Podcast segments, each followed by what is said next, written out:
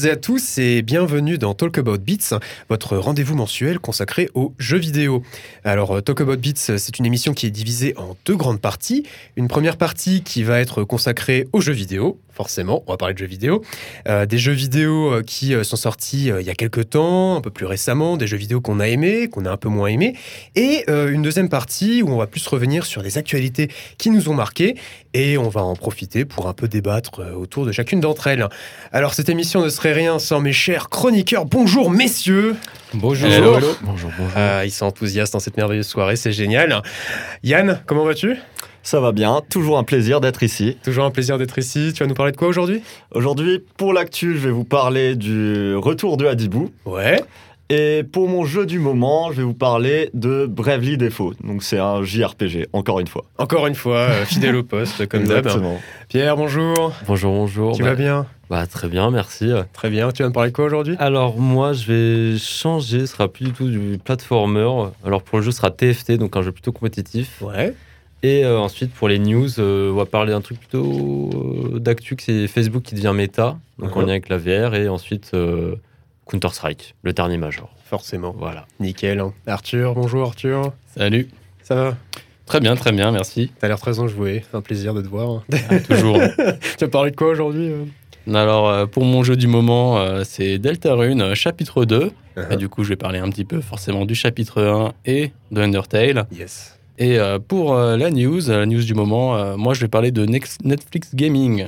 Ok, nickel. Et Romain Bonjour. Ça va? Ça va et toi? Tranquille. Tu vas parler de quoi aujourd'hui? Ah, Du coup, pour l'actualité, je vais parler de Rocket League. Ouais. Présenter un peu le jeu et aussi au niveau des euh, championnats du monde mhm. qui sont en cours actuellement. Et pour le jeu du moment, bah, je vais parler euh, de Hearthstone et notamment de Battleground. Bah, c'est parfait. Un programme euh, bien fourni aujourd'hui. Donc, on va débuter tout doucement après un court jingle.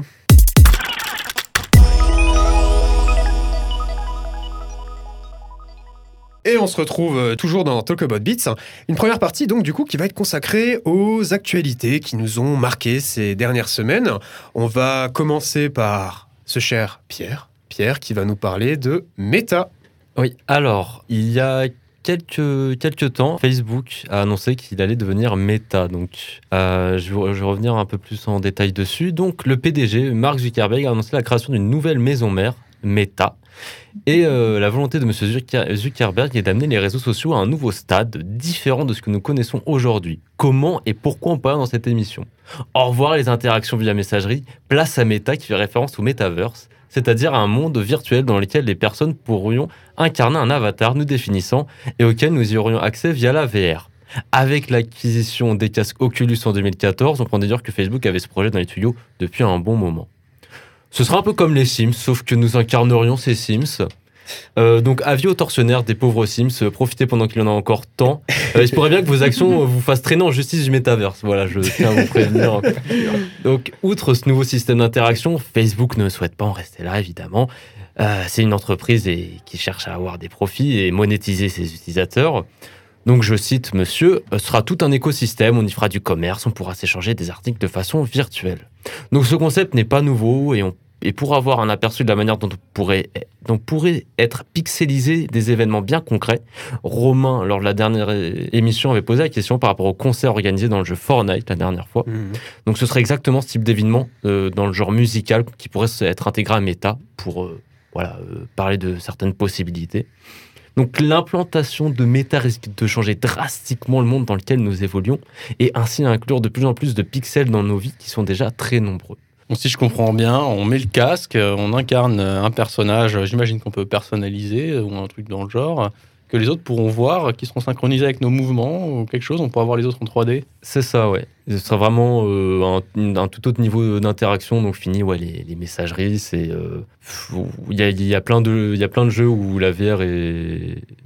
On va dire, euh, on, est clairement dedans et Ouais, c'est comme si c'était dans la vraie vie, mais t'as un casque, quoi. Donc tu pourras rencontrer des gens du monde entier, clairement, sur, une, euh, sur des terrains pixelisés. euh. Sachant que l'idée, pour avoir regardé euh, l'heure et demie de ce cher Zuckerberg il y a quelques semaines, la, présentation de, Meta, il y avait cette idée aussi de, mettre en avant des, lunettes. Hein. C'était pas le seul support, le, le casque. hein.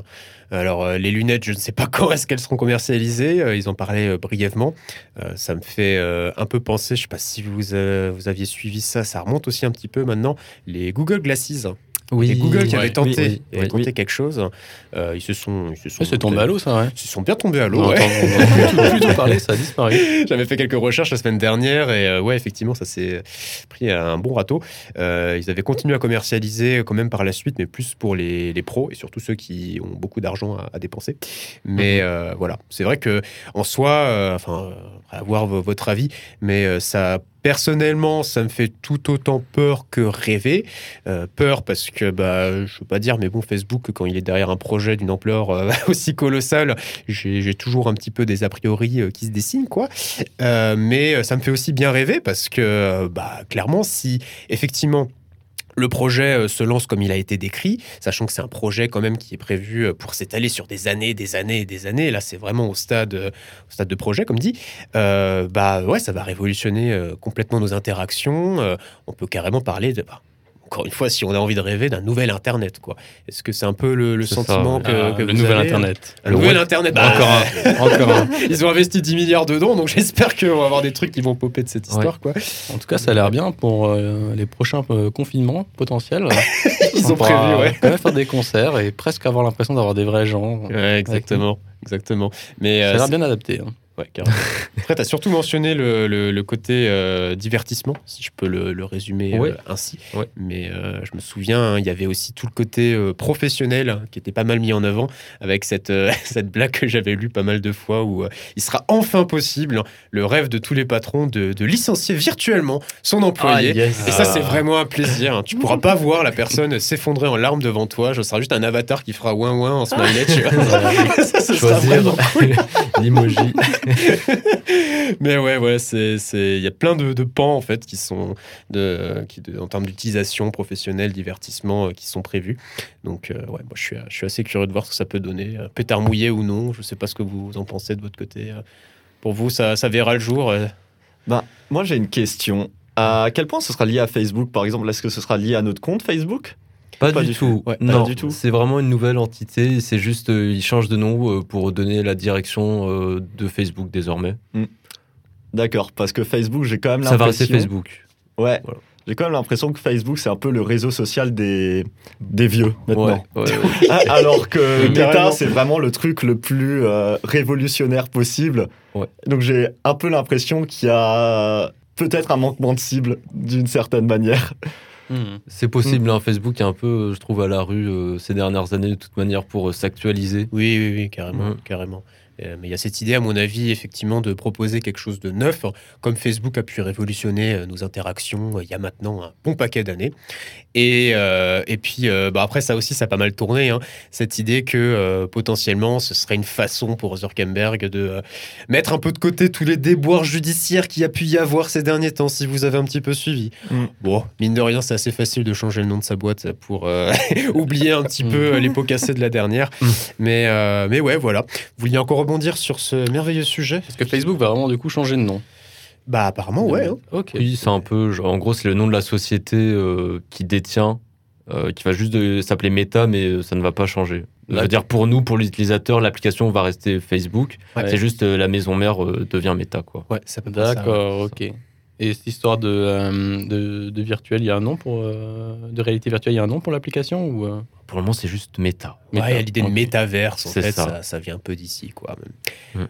Donc, euh, voilà. Bah, euh, pour cette euh, petite parenthèse méta, on va maintenant enchaîner avec un sujet euh, bien plus, euh, on va dire, euh, relâché. Je sais pas trop comment l'appeler, mais en tout cas, ça donne bien le smile. Yann, tu vas nous parler du retour d'Adibou. Ah, Exactement. Donc je vais vous parler de cette actualité un peu amusante qui est la sortie d'un nouveau Adibou aux horizons 2022. Donc je suis sûr que beaucoup de gens ont connu cette licence de jeu éducatif à un moment de leur vie. Ok, oui. tout à fait. Mais je, vous- je vais tout de même vous présenter un petit peu en détail la licence. Donc le premier jeu de la licence est Adi version 1. et il est sorti en 1991, avant même l'avènement de Windows comme système d'exploitation. Et la série s'est mise en pause après la sortie de Hadibou et les Saisons Magiques en 2009. Il faut savoir qu'il existe trois protagonistes principales dans la série. Adi, qui est le personnage des jeux destinés aux 10-14 ans, Adibou, qui est celui destiné aux 4 à 7 ans, et Adibouchou, le petit dernier destiné aux 1 à 3 ans. Ce sont tous des extraterrestres rigolos vivant dans un univers rempli de personnages plus surprenants les uns que les autres, comme Plop, un chien ventouse, ou Bouzigouloum, un monstre très gourmand qui adore les gâteaux à la fraise. On a hâte de retrouver tous ces personnages hauts en couleur en 2022. Mais au-delà de la renaissance de cette licence, c'est l'occasion de s'intéresser à un sujet plus large, celui des jeux éducatifs en général. Car Adibou n'est pas le seul à exister sur ce modèle. Déjà, il faut savoir que les jeux éducatifs sont une sous-catégorie des serious games, ou jeux sérieux, qui regroupent tout un ensemble de jeux, allant des jeux publicitaires visant à promouvoir une marque, ou aux jeux d'entraînement et de simulation, notamment utilisés par les militaires ou les banques à des fins de recrutement ou d'entraînement. Ce qui différencie un jeu sérieux d'un jeu classique est que sa vocation première n'est pas le divertissement, mais un autre objectif. Et dans, la, dans le cas des jeux éducatifs, l'objectif est d'enseigner un certain nombre de notions, la plupart du temps scolaires. Aujourd'hui, ce type de jeu est loin d'être mort et la possibilité de sortir ces jeux sur portable et sur tablette leur permet d'être plus accessible que jamais. On peut citer par exemple Math and Sorcery, un RPG d'Heroic Fantasy ayant vocation à améliorer son calcul mental, Morphosis, qui se présente comme un jeu documentaire visant à mieux comprendre l'évolution et l'écosystème, ou encore le projet français Power Z, qui entend réinventer le genre en rendant l'apprentissage plus dynamique et en se basant sur les recherches récentes en domaine de jeux éducatifs. Car oui, il existe un véritable domaine de la recherche universitaire sur la question des jeux éducatifs et des serious games en général. Et cette recherche est prise un minimum au sérieux par des institutions affiliées au ministère de l'Éducation nationale, mm. comme le réseau Canopé. Je ne vais pas pouvoir rentrer dans les détails, mais si le sujet vous intéresse, je vous conseille l'article Le jeu vidéo pour apprendre l'histoire, disponible justement sur le réseau Canopé, qui introduit à la question et qui renvoie vers des sources scientifiques en phare d'article pour aller plus loin. Voilà, ouais, Adibou, putain, ça donne bien le smile, hein, c'est incroyable. Hein. Ubisoft, qu'est-ce qu'ils viennent faire avec ça, quoi? Qu'est-ce qu'ils ont derrière la tête C'est assez ouf. Hein. Vous avez pensé quoi de cette annonce euh, Ça vous a évoqué des petits souvenirs d'enfance euh? Alors, j'ai l'impression je pense pas que c'est des souvenirs, mais j'ai l'impression qu'en termes de mouvement et de, de public ciblé, j'ai l'impression que ça va surtout être euh, que ça va être les grands en fait nostalgiques qui vont y jouer. Mais c'est tellement un peu comme Pokémon aujourd'hui en fait. c'est tellement ça. ce serait rigolo, ça ça, ça, ça, ça, manquerait un peu la cible parce que ce sera quand même des jeux éducatifs hein, ouais, pour les enfants. Ouais, c'est l'idée. Hein. Du coup, euh, bon bah, on va éduquer des des jeunes adultes. c'est ça. Non, mais j'avais checké un petit peu sur Twitter lors de l'annonce, quoi. T'avais que des, des, réactions du type euh, Ah ouais, mais c'est pas plutôt pour les 18-25 euh, ans, un truc comme ça, quoi. Que des gens qui ont grandi un peu avec Adibou. C'est un truc de boomer. Putain, Adibou, quoi. Moi, c'était pouce-pouce. Les gens qui ont fait pouce-pouce. C'était une voiture, une petite voiture violette. Enfin, parfois, tu pouvais changer de couleur. C'était sur PC hein, Sur PC aussi, ah ouais. Un peu point and click avec des petits côtés interactifs. Ah, ok. Non, moi j'avais j'avais un milliard de. J'ai vraiment passé une grosse partie de mon enfance à, à jouer à des jeux vidéo éducatifs. C'était un petit peu, euh, comment dire, euh, Disons que quand les parents ils voulaient pas trop que tu joues aux jeux vidéo et que tu leur disais ouais mais c'est pour euh, c'est pour euh, enrichir mon vocabulaire, ma culture que bon j'avais bien sûr pas ces termes à l'époque, hein, faut pas déconner. mais euh, bah en fait ils étaient tout de suite un peu plus pour. Donc moi j'en ai eu, j'en ai eu des jeux. Hein. je sais pas si ça vous évoque quelque chose. Bon bien sûr il y avait Adibou et Adi, il y avait le club des trouve tout, il y avait Lapin malin, il y avait Kangui. Lapin malin. Lapin malin j'ai eu aussi. Ah, Lapin, malin. Putain franchement mais c'était c'était quelque chose quoi. Et à chaque fois bah ouais comme dit c'est assez ouf mais ils en sortaient pour, euh, voilà, genre CP, CE1, CE2, CM1, CM2. je crois qu'ils allaient jamais au-delà pour euh, Lapin Malin. Euh, mais il y avait les graines de génie aussi. Mais j'en ai tellement, tellement, tellement fait. Et bah ouais, pour préparer cette émission, j'ai un petit peu, je me suis un petit peu replongé dedans en regardant des vidéos, des petits let's play par-ci par-là, et, et, ça fait, ça fait plaisir en fait quoi. Ça fait vraiment, ça donne le smile quoi. Genre ça me rappelle des bons souvenirs. Un gros coup de nostalgie. Ah mais ouais, mais de, de ouf. C'est ça que j'étais très content que tu t'abordes la, mm. la, news. Mais pour le coup, je trouve ça très malin de ressortir Adibou aujourd'hui, moi. Parce que justement, là où notre génération, on a connu ces jeux, mais nos parents, ils connaissaient pas du tout ça. Aujourd'hui, on est un peu la génération, on, on risque d'être parents à un moment. Ouais. Et donc, Ouais. on connaît, Certains sont déjà. on connaît. On se dit, pour les gamins, un jeu éducatif, on prend ce qu'on connaît. Oui, oui. Moi, je trouve que c'est assez malin, cette Ça, idée. Les parents qui prennent à 10 bouts pour pouvoir jouer avec leur gamin euh, ou à la place de leur gamin. Non, Surtout mais- à la plage, Ouais, François. je Ah, parle- mais laisse-moi jouer, tu fais mal là.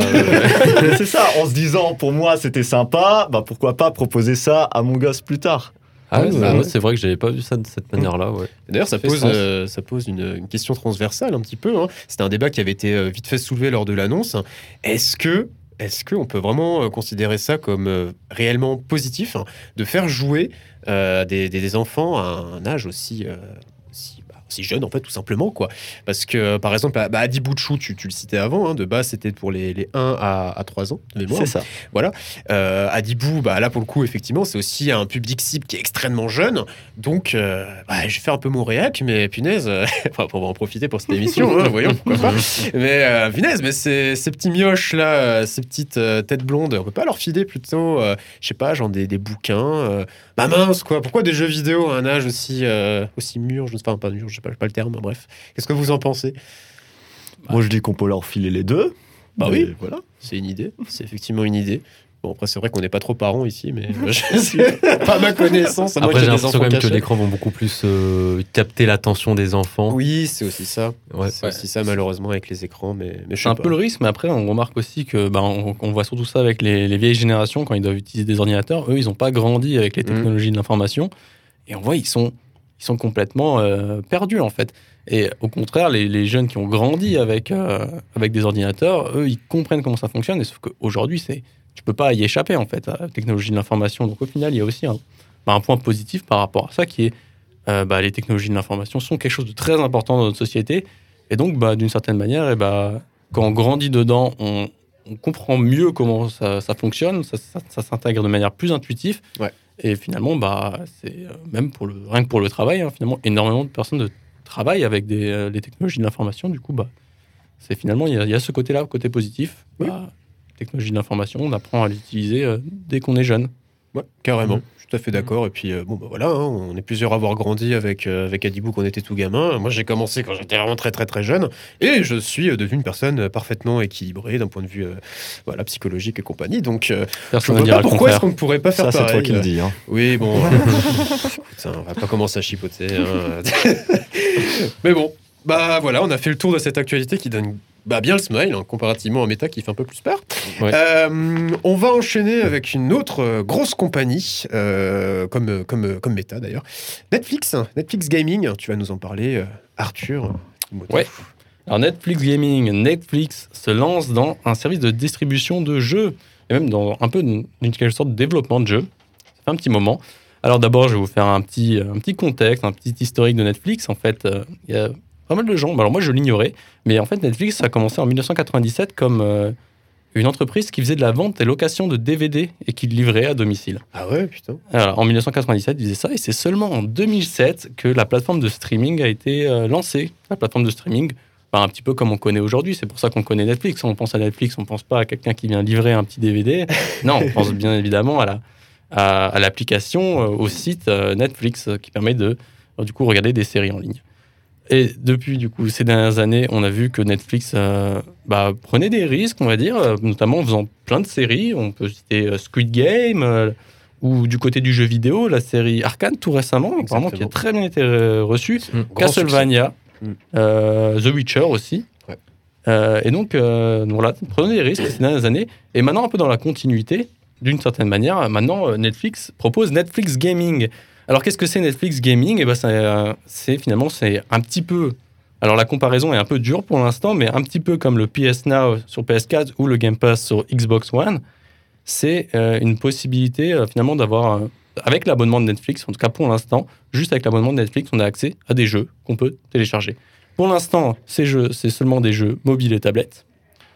On a cinq jeux, originellement cinq jeux, maintenant six jeux avec quelques autres qui sont en préparation. Mais voilà, on a moins de 10 jeux pour l'instant. Extech Mayhem qui s'est rajouté. euh, de Voilà, c'est ça, je vais en récemment. parler un petit peu. Mm. Euh, donc ces, ces cinq jeux, bah, voilà, pour y accéder, en fait, il faut cliquer sur un nouvel onglet de la l'application Netflix. Euh, pour l'instant, c'est seulement sur Android, mais il compte bien évidemment euh, s'étendre à iOS. C'est prévu dans les semaines qui suivent. Euh, ces jeux, du coup, il y en a tellement peu en fait que je peux me permettre de les pré- présenter rapidement. On a par exemple Teeter, un petit jeu qui ressemble à les petits jeux indépendants, euh, un petit jeu concept où tu as une espèce de barre, tu peux faire monter la barre à gauche ou à droite et il y a une boule dessus qui roule du coup en fonction à gauche ou à droite en fonction de l'équilibre de la barre. Et le but c'est d'éviter des obstacles et de faire tomber la boule dans un trou. On a Card Blast, un jeu de cartes où on doit faire des mains de poker avec des cartes qui viennent sur des tapis roulants.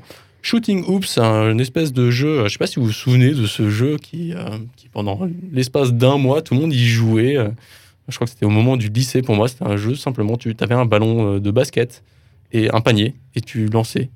Euh, Ça me dit oui, quelque chose. je sais même pas Oui, comment oui, il s'appelle ce ça jeu. dit quelque chose. Ça m'a un petit peu rappelé ce jeu. Donc, ça, Shooting Oops. Euh, donc, euh, petit jeu à la, à la con, si je peux me permettre. Il y, a, il y a deux modes. Ils ont poussé un petit peu plus le délire comme ça. Mais quand même, euh, voilà, pour vous dire quand même le type de jeu que, que c'est, ces trois premiers, c'est vraiment des petits jeux. Et on a aussi deux jeux en plus, des jeux Stranger Things, Ouais. qui sont sortis. euh, en fait, bah, c'est pas du tout récent. C'est pas récent, en fait. ça. C'est du 2017 et 2019. Euh, Stranger Things 1984, sorti du coup en 2017, et Stranger Things 3 The Game, je dois dire 3 The Game, si je le dis en anglais, du coup en 2019 celui-ci. Donc ça c'est de l'action-aventure euh, ou des beat'em up en pixel art, et c'est des jeux mais, bah, un peu plus peaufinés quoi, c'est plus juste ton, ton petit jeu classique de, euh, de tablette ou de mobile euh, qui, euh, qui te fait passer du temps dans le métro. Ça a l'air d'être quand même quelque chose d'un peu plus peaufiné avec un peu plus quelque chose à dire. Euh, donc par rapport au plus et au moins en fait de, de ces jeux, ah oui bah tiens bah, le dernier jeu aussi que je peux rajouter, tout récent du coup le jeu de rythme Riot Game. Voilà donc encore plus, on voit encore plus les, les liens entre Riot Game et euh, et, euh, et Netflix. Donc Ouais, déjà il y avait Arkane, Ouais. cette série qui a Mm, très bien mm, été mm, reçue apparemment. Et ben maintenant ils font aussi un jeu qui s'appelle Extech Mayhem a League of Legends Story. Donc c'est un jeu un peu dans pour ceux qui connaissent euh, dans le genre de géométrie dash ou euh, Beat Runner, donc Ouais. un jeu de rythme. Donc la musique euh, prend un rôle assez important et on va devoir presser les, les bons boutons dans la bonne direction euh, en rythme au bon moment. Et donc le jeu a l'air euh, assez prometteur, il a l'air d'être assez bien fait euh, aux premières vues. Alors j'y ai pas joué, mais celui-là il a l'air d'être euh, voilà, un petit peu mieux que les, petits jeux que j'ai pré- présentés avant. Et donc voilà, donc les plus et les moins par rapport à ça. Bah, je vais commencer par les moins. Euh, il y en a un qui est assez évident, je pense que vous devrez vous dire, bah, 6 jeux. 6 jeux D'accord, bon. Alors, 6 jeux, en plus, donc certains qui sont courts, de qualité limitée. Les jeux Stranger Things sont un peu plus peaufinés, mais bon, ils ont des reçus des, reçu des critiques euh, plutôt moyennes. Par exemple, euh, les deux Stranger Things, ils tournent autour de 5, 5,5 sur 10, 7 sur 10 pour l'un et l'autre, sur Metacritic des scores similaires. Donc des jeux courts de qualité assez limitée. Euh, et en plus, c'est assez étrange aussi. Alors, euh, les deux jeux Stranger Things ont été gratuits en fait pendant un moment.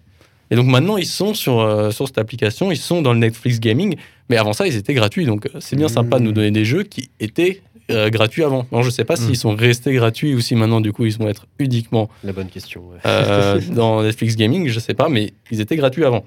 Donc ça sent un peu, pour l'instant, ça sent un peu le, le début, les balbutiements un petit peu maladroits. Mais c'est le beau clé, c'est peut-être début, finalement. Voilà, peut-être que ça va se développer. On voit que le jeu de rythme de Riot Game, bah, c'est peut-être euh, c'est peut-être quelque chose de positif qui peut sortir de tout ça. Sinon, le côté positif, hein, c'est finalement qu'il y a tellement, il y a 213 millions d'abonnés dans le monde à Netflix. Donc, pour tous ces gens, on peut considérer que c'est gratuit puisqu'ils achètent Netflix non pas parce qu'ils ont dit, sont dit que d'un un moment il y aura des jeux, mais bien sûr pour regarder des séries. Donc, pour toutes ces personnes, eh ben, c'est en quelque sorte gratuit. Ces jeux qui étaient déjà gratuits avant.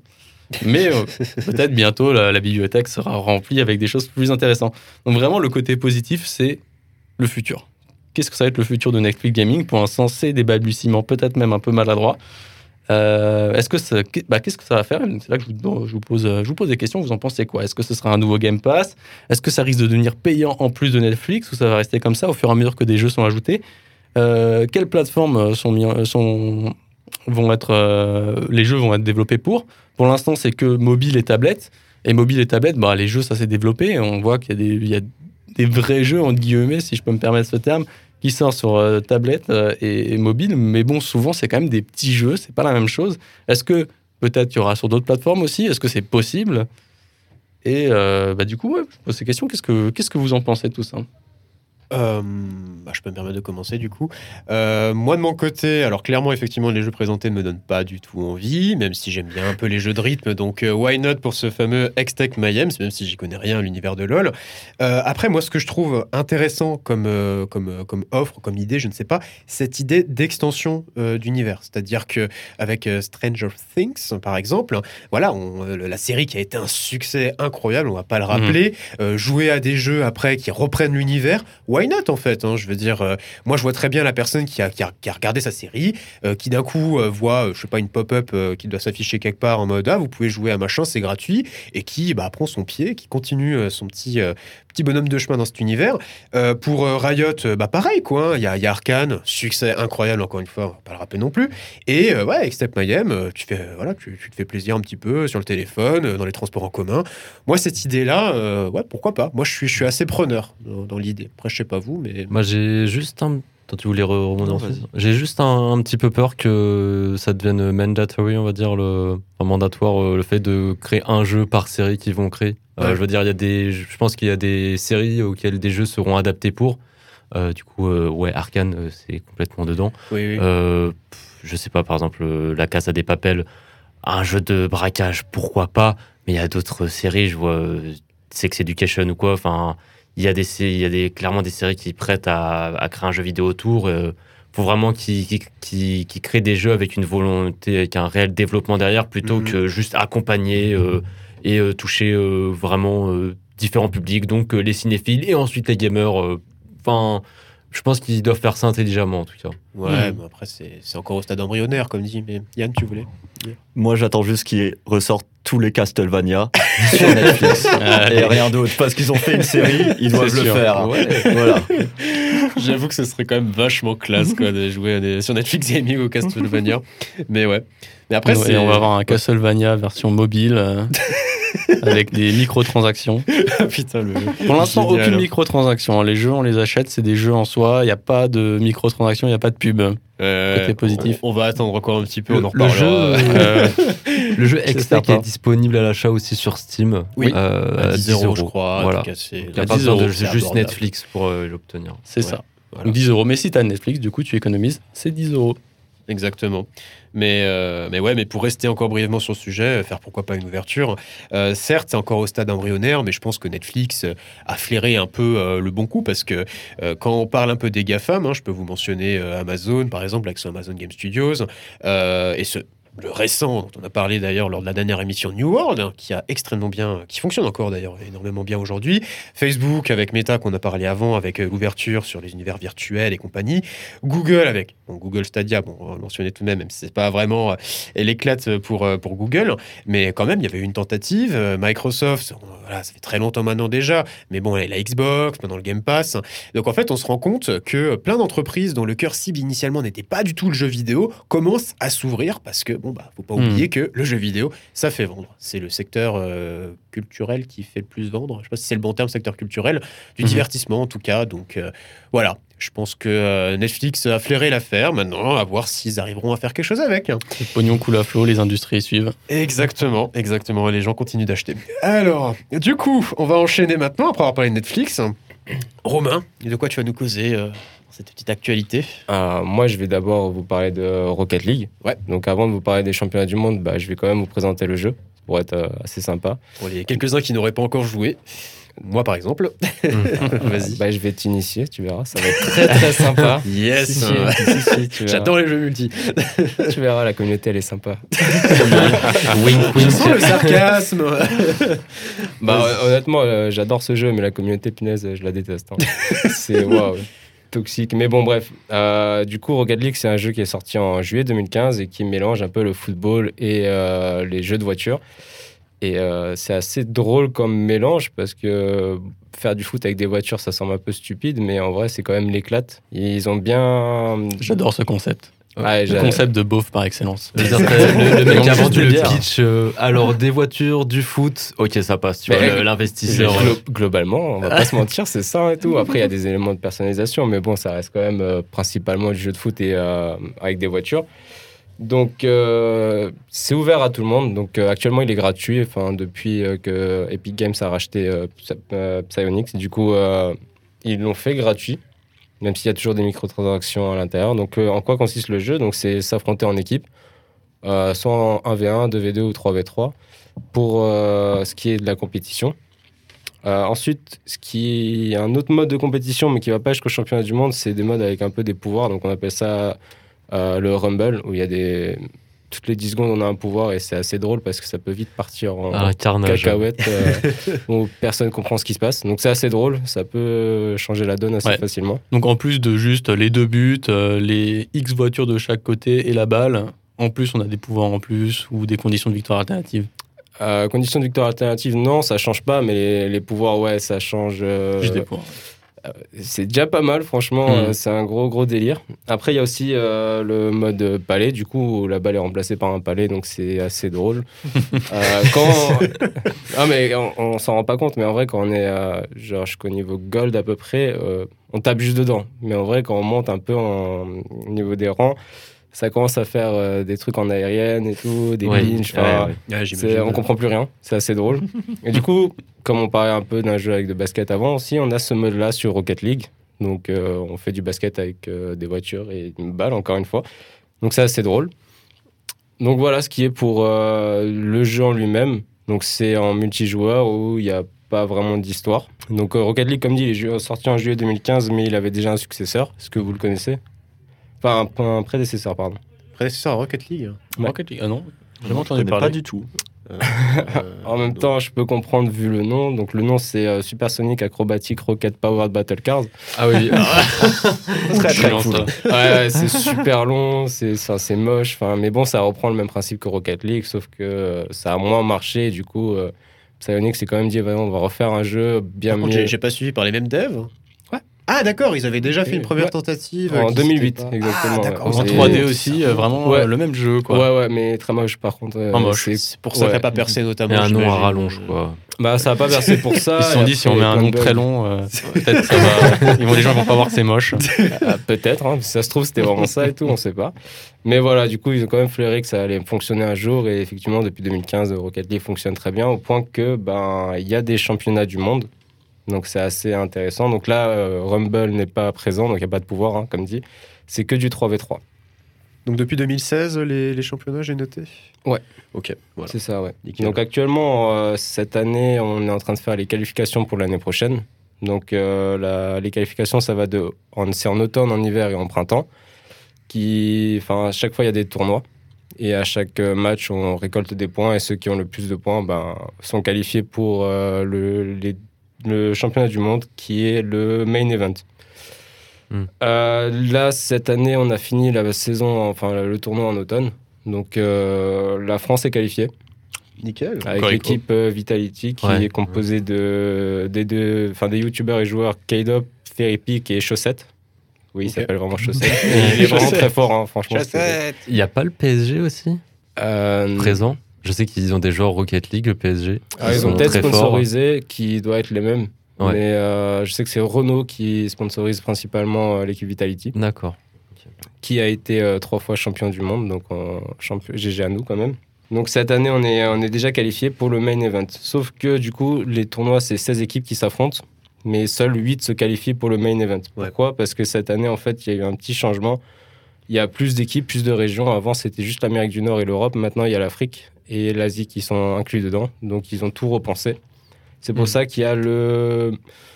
Alors, c'est avant le main event, mais c'est aussi championnat du monde. Du coup, c'est le wild card où, en fait, les équipes euh, d'Afrique et d'Asie jouent entre eux. Et seulement 8 équipes se- sont qualifiées. Et ensuite, pour le main event, il y a les 16 équipes. Donc, euh, la récompense est quand même de 6 millions de dollars. C'est historique, je pense, pour euh, Rocket League. Mm. Euh, Ouais, c'est la plus grosse actuellement. Donc, euh, en plus, avec des, enfin, des objets en jeu, des titres euh, qu'on ne peut pas avoir euh, forcément. Du coup, Ok. c'est assez sympa. C'est intéressant, je trouve, de donner l'opportunité à des zones euh, qui sont pas trop. Enfin, qui, des fois, ont pas trop accès à des circuits euh, qui sont clairement euh, monopolisés par euh, soit les États-Unis ou l'Europe. Euh, ou l'Asie selon certains jeux, mais euh, ouais, la- l'Afrique on la voit pas trop sur le devant, du coup ouais, ça peut être intéressant Mhm. euh, de voir comment ils se débrouillent sur Rocket League, ouais, clairement. D'ailleurs, je sais pas si tu l'as dit, Hmm. mais euh, ça s'effectuera du coup en présentiel, pas, pas à distance. Alors j'avais juste, euh, justement Ah, mais revenir, c'est donc génial, tu, transition. tu m'as pris de cours. Donc euh, voilà, effectivement, c'est le retour des LAN. Donc euh, l'année dernière, à cause du confinement, ça n'a pas pu se faire, donc c'était en bon. distanciel, comme plein de choses. Donc euh, cette année, ce sera à- en Suède, à Stockholm. Ouais. Où les LAN reprendront et du coup, malheureusement, avec les mesures sanitaires, il y aura que les joueurs et le staff qui seront présents. Ce qui Ah. est déjà pas mal, on va j'ai envie de dire. Donc c'est assez sympa pour les joueurs. Donc, euh, mais bon, potentiellement, en fonction de l'évolution de la crise sanitaire, peut-être que le public pourra revenir. Donc, ils sont Mhm. pas fermés, ils ont vraiment envie que les gens reviennent parce que c'est quand même un gros, gros événement. Ouais, c'est sûr.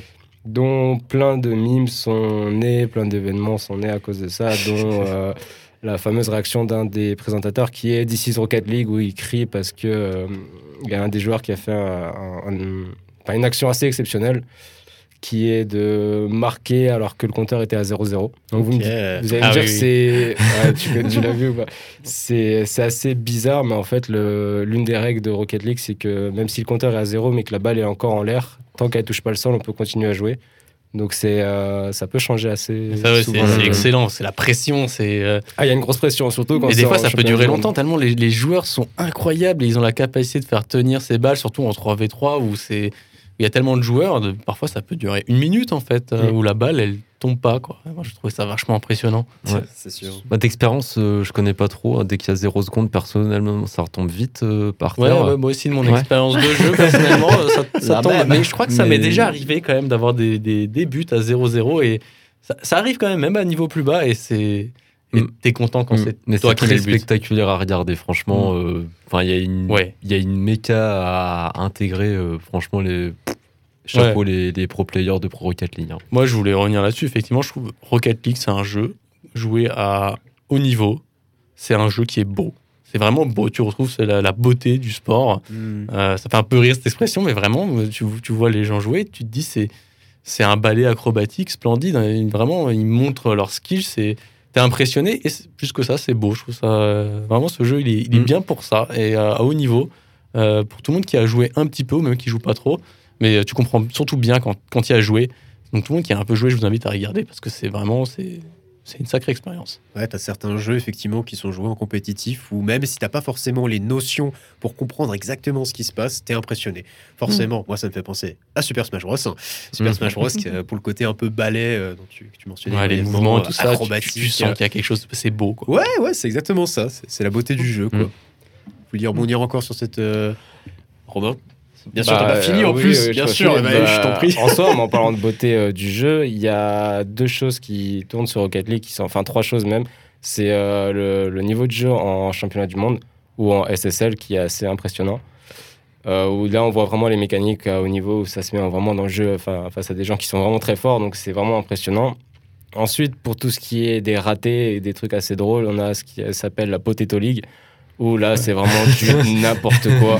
Ça porte bien son nom. ouais. Ah ouais, c'est hilarant. hein. Franchement, il se passe des trucs, tu te dis, mais c'est pas possible et tout. Justement, enfin, balai aérien où les gens touchent pas à la balle, mais ils sont Ouais. tous là autour et tout, c'est assez drôle. Enfin, il y a plein d'événements comme ça. Ça peut être très beau et ça peut être aussi très ridicule justement. Ah oui, oui, oui. oui. Et euh, pour finir, justement, en ce moment, euh, depuis, je dirais, à peu près un an, se développe beaucoup le niveau en freestyle. Ouais. Où là, ils font des choses, euh, ils défient la gravité, littéralement. C'est mais c'est impressionnant. En gros, il y a le niveau de jeu en ranked, c'est-à-dire en SSL ou en championnat du monde, et freestyle, c'est au-dessus. Ils font des trucs, tu sais pas, tu peux pas l'expliquer. Ils font des, ils- inventent même des, des mouvements en jeu, donc euh, c'est assez intéressant. Oui, bah, bah, parfois Rocket League, vraiment, euh, ce côté impressionnant. Par exemple, moi, genre quand j'ai vu euh, des gens faire du air dribble, enfin, c'est le fait de Dribbler en voler et dribbler en même temps, genre, fascinant, vraiment fascinant. C'est très beau à voir, en effet. De ouf, j'imagine. Ah, c'est vrai que, ouais, pour, pour clore le sujet potentiellement, mais c'est vrai que, que Rocket League, euh, euh, comment dire, l'idée sur le papier est, est assez étonnante. Et euh, je veux dire, franchement, un jeu de foot avec des bagnoles, quoi, genre c'est le, le mix le plus improbable qui soit.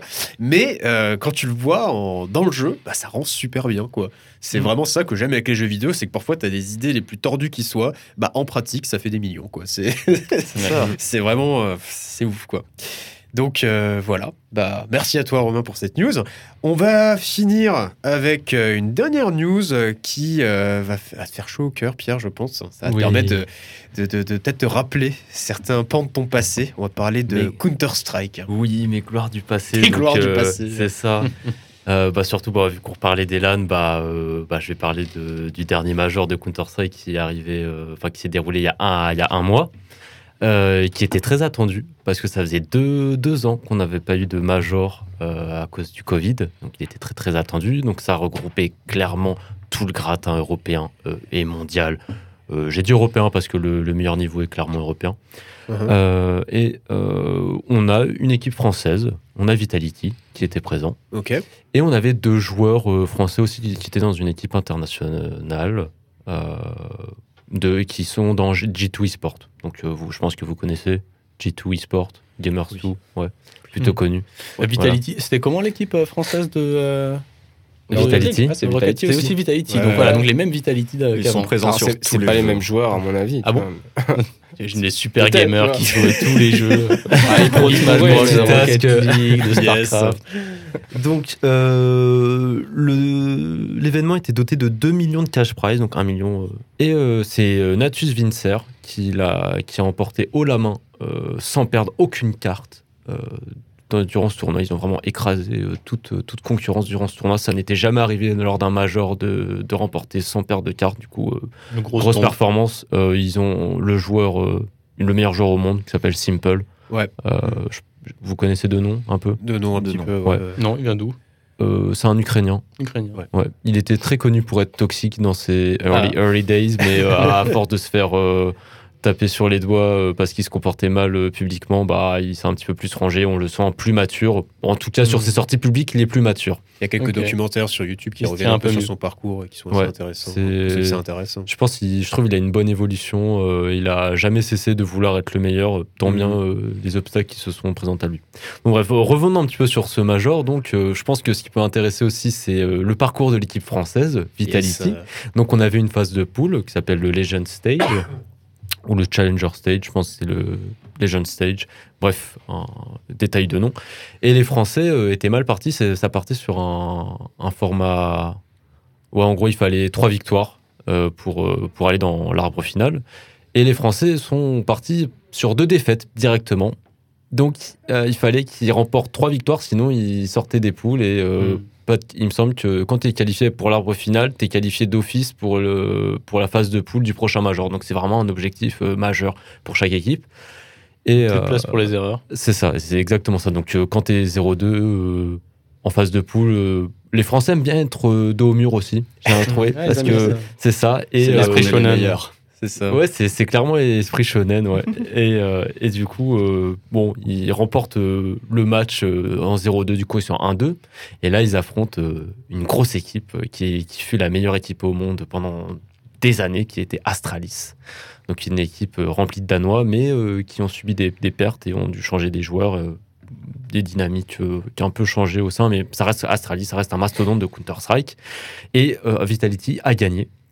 Donc, euh, très très très contents et là ils sont en 2-2 et ils doivent euh, rencontrer une autre équipe je me souviens plus c'est qui mais ils ont gagné c'était ça leur faisait pas très peur il me semble mais ils ont écarté euh, voilà un favori et du coup ils arrivent en l'arbre final mais malheureusement ils ont affronté Natus Vincer Navi Ouais, je vous ai dit qu'ils n'ont pas perdu de terre durant le tournoi du coup vous vous en doutez du résultat compris, ouais.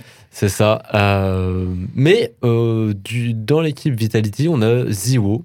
Alors, euh, peut-être que vous avez entendu parler. Il y a eu un, un documentaire récemment euh, sur Brut, Ok.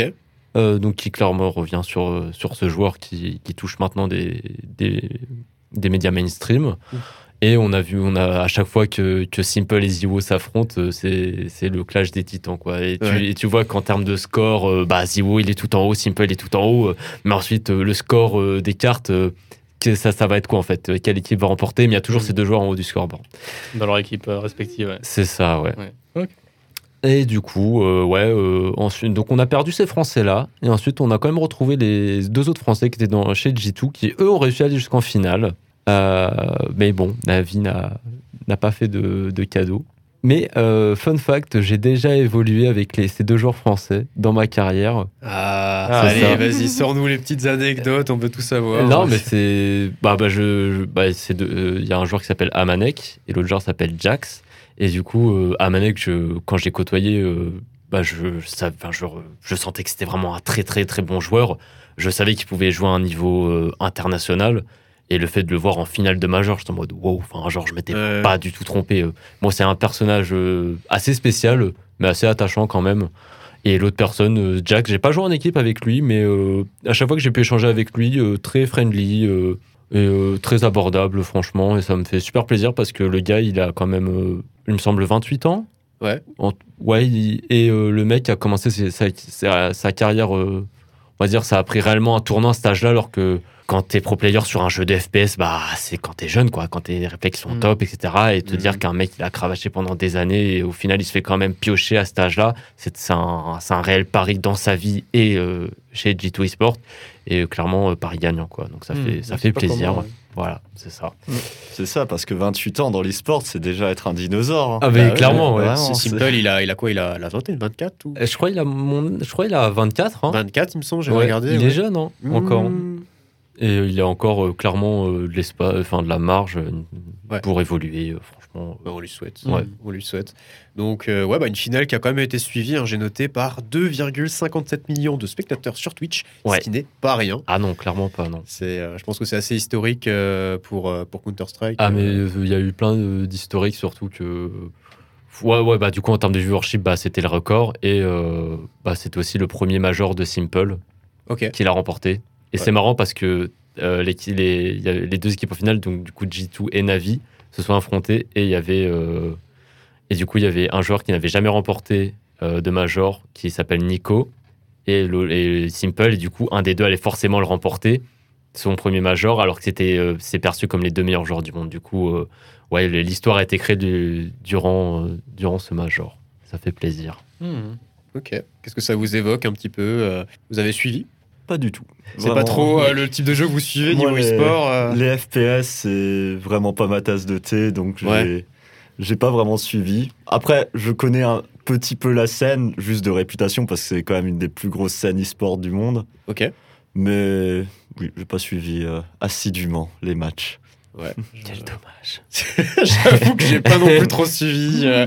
Après, tout ce qui est FPS PC, c'est vrai que j'ai pas un énorme background, encore moins niveau compète. Mm. Mais euh, je prends toujours plaisir à écouter euh, tes histoires, euh, mon cher Yes. Pierre, avec ton, ton fameux background feu joueur e-sport euh, dans ce. Ouais, dans je ce me suis un petit peu embarqué. euh, j'ai remarqué, j'ai un petit, un petit peu par- perdu le fil des moments. Je m'embarquais dans quelques anecdotes, mais bref. euh, Ah, mais c'est ça qu'on veut. C'est la veut, euh, passion. Si tu nous parles de, de Counter-Strike, on veut les anecdotes, on veut savoir la personnalité de tous les gens Ouais, mais il y a un temps euh. limite à respecter quand même, qu'on a un peu dépassé. Peut-être une autre fois. non, mais en tout cas. Raconte-nous c'est- une histoire, Pierre. Père Pierrot. Père Allez, Pierrot. De Counter-Strike. Ouais, c'est ça. Bah, bah voilà. Bah, en tout cas, à moins que quelqu'un voulait encore rebondir là-dessus, mais euh, ça m'a l'air d'être bon. On a fini euh, notre première partie qui était consacrée aux, aux actualités. Et après une euh, courte euh, interlude musicale, on va enchaîner avec euh, la partie consacrée plus aux jeux vidéo. À tout de suite! Et on est de retour euh, dans votre émission consacrée aux jeux vidéo Talk About Beats. Après une première partie euh, où on avait causé un petit peu des, actualités qui nous avaient marqué de ces dernières semaines, on va maintenant parler bah, de jeux vidéo en revenant sur des jeux qui nous ont plus ou moins marqués. et en l'occurrence, pour moi, surtout moins marqué parce que je vais parler de Is, un, jeu que j'ai eu l'occasion de faire euh, il y a euh, deux semaines de, ça, un peu plus de deux semaines. Je me le suis pris euh, lors de, de, promotion sur ce cher store Switch. Et ouais, j'ai pas forcément plus kiffé que ça l'expérience, mais je vais pouvoir vous en parler plus en détail. Alors déjà, petite question préliminaire, je n'ai pas le terme. Est-ce que vous connaissez la série au moins de nom Voire est-ce que vous y avez déjà joué? Seulement de nom. Seulement de nom Moi, pas du Moi, joué. négatif aussi. Alors moi, de nom, on euh, va découvrir à, à travers ta voix. ouais, de nom particulièrement pour les musiques en fait. Ouais, Genre j'ai découvert que c'était un jeu vidéo parce que je connaissais les musiques qui étaient sur un mode de Super Smash Bros. Brawl. Ils- les gens qui avaient fait le mode, ils ont mis les musiques de ce jeu et en fait, ouais, je- c'est comme ça que j'ai découvert Is. Pour le coup, je crois qu'elles ont assez bonne réputation, les musiques. Ouais, Tout à fait. ouais. Franchement, Ah. elles sont grave clash. Je vais en parler d'ailleurs, mais euh, vraiment, c'est un gros, gros point positif de cet opus et je pense même de la série de manière générale. Bah, du coup, je vais commencer ma, petite critique. Alors, euh, bah moi, euh, bah c'est un peu pareil en fait. Ça faisait un sacré bout de temps que j'entendais parler de, de cette série, de ces Is. Et euh, bah, comme j'aime pas avoir de trous trop béants dans ma culture vidéoludique, même si certaines mauvaises langues vous diront qu'ils sont tout de même assez présents et très visibles, et que euh, j'étais, voilà, n'est-ce pas, que j'étais en manque de chiffres et de farms, deux caractéristiques dont les RPG adorent nous abreuver, j'ai profité, comme je l'ai dit à l'instant, d'une promotion sur le store Switch pour casquer 20 boules et profiter de ce Is Lacrimosa of Dana. Bon, déjà, avant de donner mon avis, il va falloir que je vous éduque un peu, parce que comme vous me l'avez dit, vous ne connaissez pas trop cette série. Personne ne connaît. Personne connaît, c'est incroyable. hein. Alors, euh, Is, ou euh, YS pour les intimes, c'est une énième série de JRPG ultra connue au Japon, mais dont le nom n'évoque en général franchement pas grand-chose aux joueurs occidentaux. Is, c'est aussi une dizaine d'opus qui ont été progressivement égrenés depuis maintenant déjà une trentaine d'années. Et ouais, le premier opus étant sorti en 1987 sur un certain PC 8800 Series. Euh, ouais, moi aussi, je sais pas trop ce que c'est, mais apparemment, c'est sorti uniquement au Japon, donc on est tous excusés. Voilà.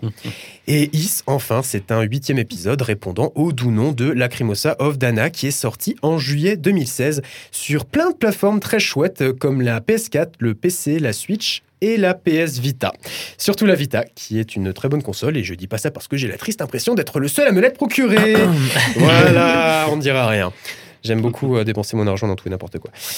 Donc, euh, un huitième épisode sur lequel j'ai passé une quarantaine d'heures, presque 50 maintenant, ces dernières semaines, et dont je vais vous faire, me faire le plaisir de vous donner mon avis. Alors, Lacrimosa of Dana, ça à quoi Suite à une rencontre un peu trop agitée entre son bateau et les affectueuses tentacules d'un gigapoulpe des mers, notre personnage, Adol, protagoniste euh, plus ou moins mutique, emblématique de la série, va s'échouer sur l'île de Sérène. Plus ou moins mutique, hein, pour la petite parenthèse. Euh, en tout cas, dans cet opus-là, euh, c'est un personnage qui ne parle quasiment jamais. On a juste de petites options de dialogue de temps en temps qui nous donnent brièvement l'impression d'incarner le personnage, mais en soi, de ce que j'ai pu voir, ça change absolument rien. Juste de temps en temps, c'est un peu rigolo, mais voilà. Alors, euh, il va alors très rapidement nous incomber la tâche de mettre la main sur des ressources pour améliorer le camp de fortune créé pour l'occasion, vu qu'on s'est échoué sur cette île, mais aussi de retrouver les membres de l'équipage qui pourraient potentiellement s'être aussi échoués dans les environs. Deux d'entre eux vont d'ailleurs nous épauler durant l'aventure, le jeu nous incitant régulièrement à switch entre eux pour profiter au mieux de leurs capacités respectives lors des nombreux combats. Parce que l'idée, c'est à peu près ça, en fait. C'est qu'on arrive sur l'île, on construit notre camp de fortune, et progressivement, on va récupérer les différents membres de l'équipage. Et en fait, chacun de ces membres va rejoindre le camp, et chacun d'entre eux va avoir une compétence, une qualité spécifique hein, qui va profiter au camp. Donc, par exemple, on va récupérer bah, forcément la forgeronne, on va récupérer le gars qui fait des potions, etc. etc. Donc, l'idée est à peu près là. Les deux objectifs cités précédemment sont avant tout là pour nous pousser à explorer toujours plus la carte, qui est agréable à visiter. Là, en soi, n'est pas le problème. C'est un environnement qui est quand même assez vaste. Et euh, voilà, beaucoup aimé. Il y a, il différents biomes. Et euh, bah, bien évidemment aussi booter toujours plus de mobs qui sont aussi agréables à booter. Toujours pas de problème. Le système de combat ultra dynamique hein, ne va pas euh, me faire dire le contraire. Alors pour revenir un peu sur le système de combat, je l'ai pas mentionné, c'est un ARPG, donc on n'est pas du tout dans du tour par tour.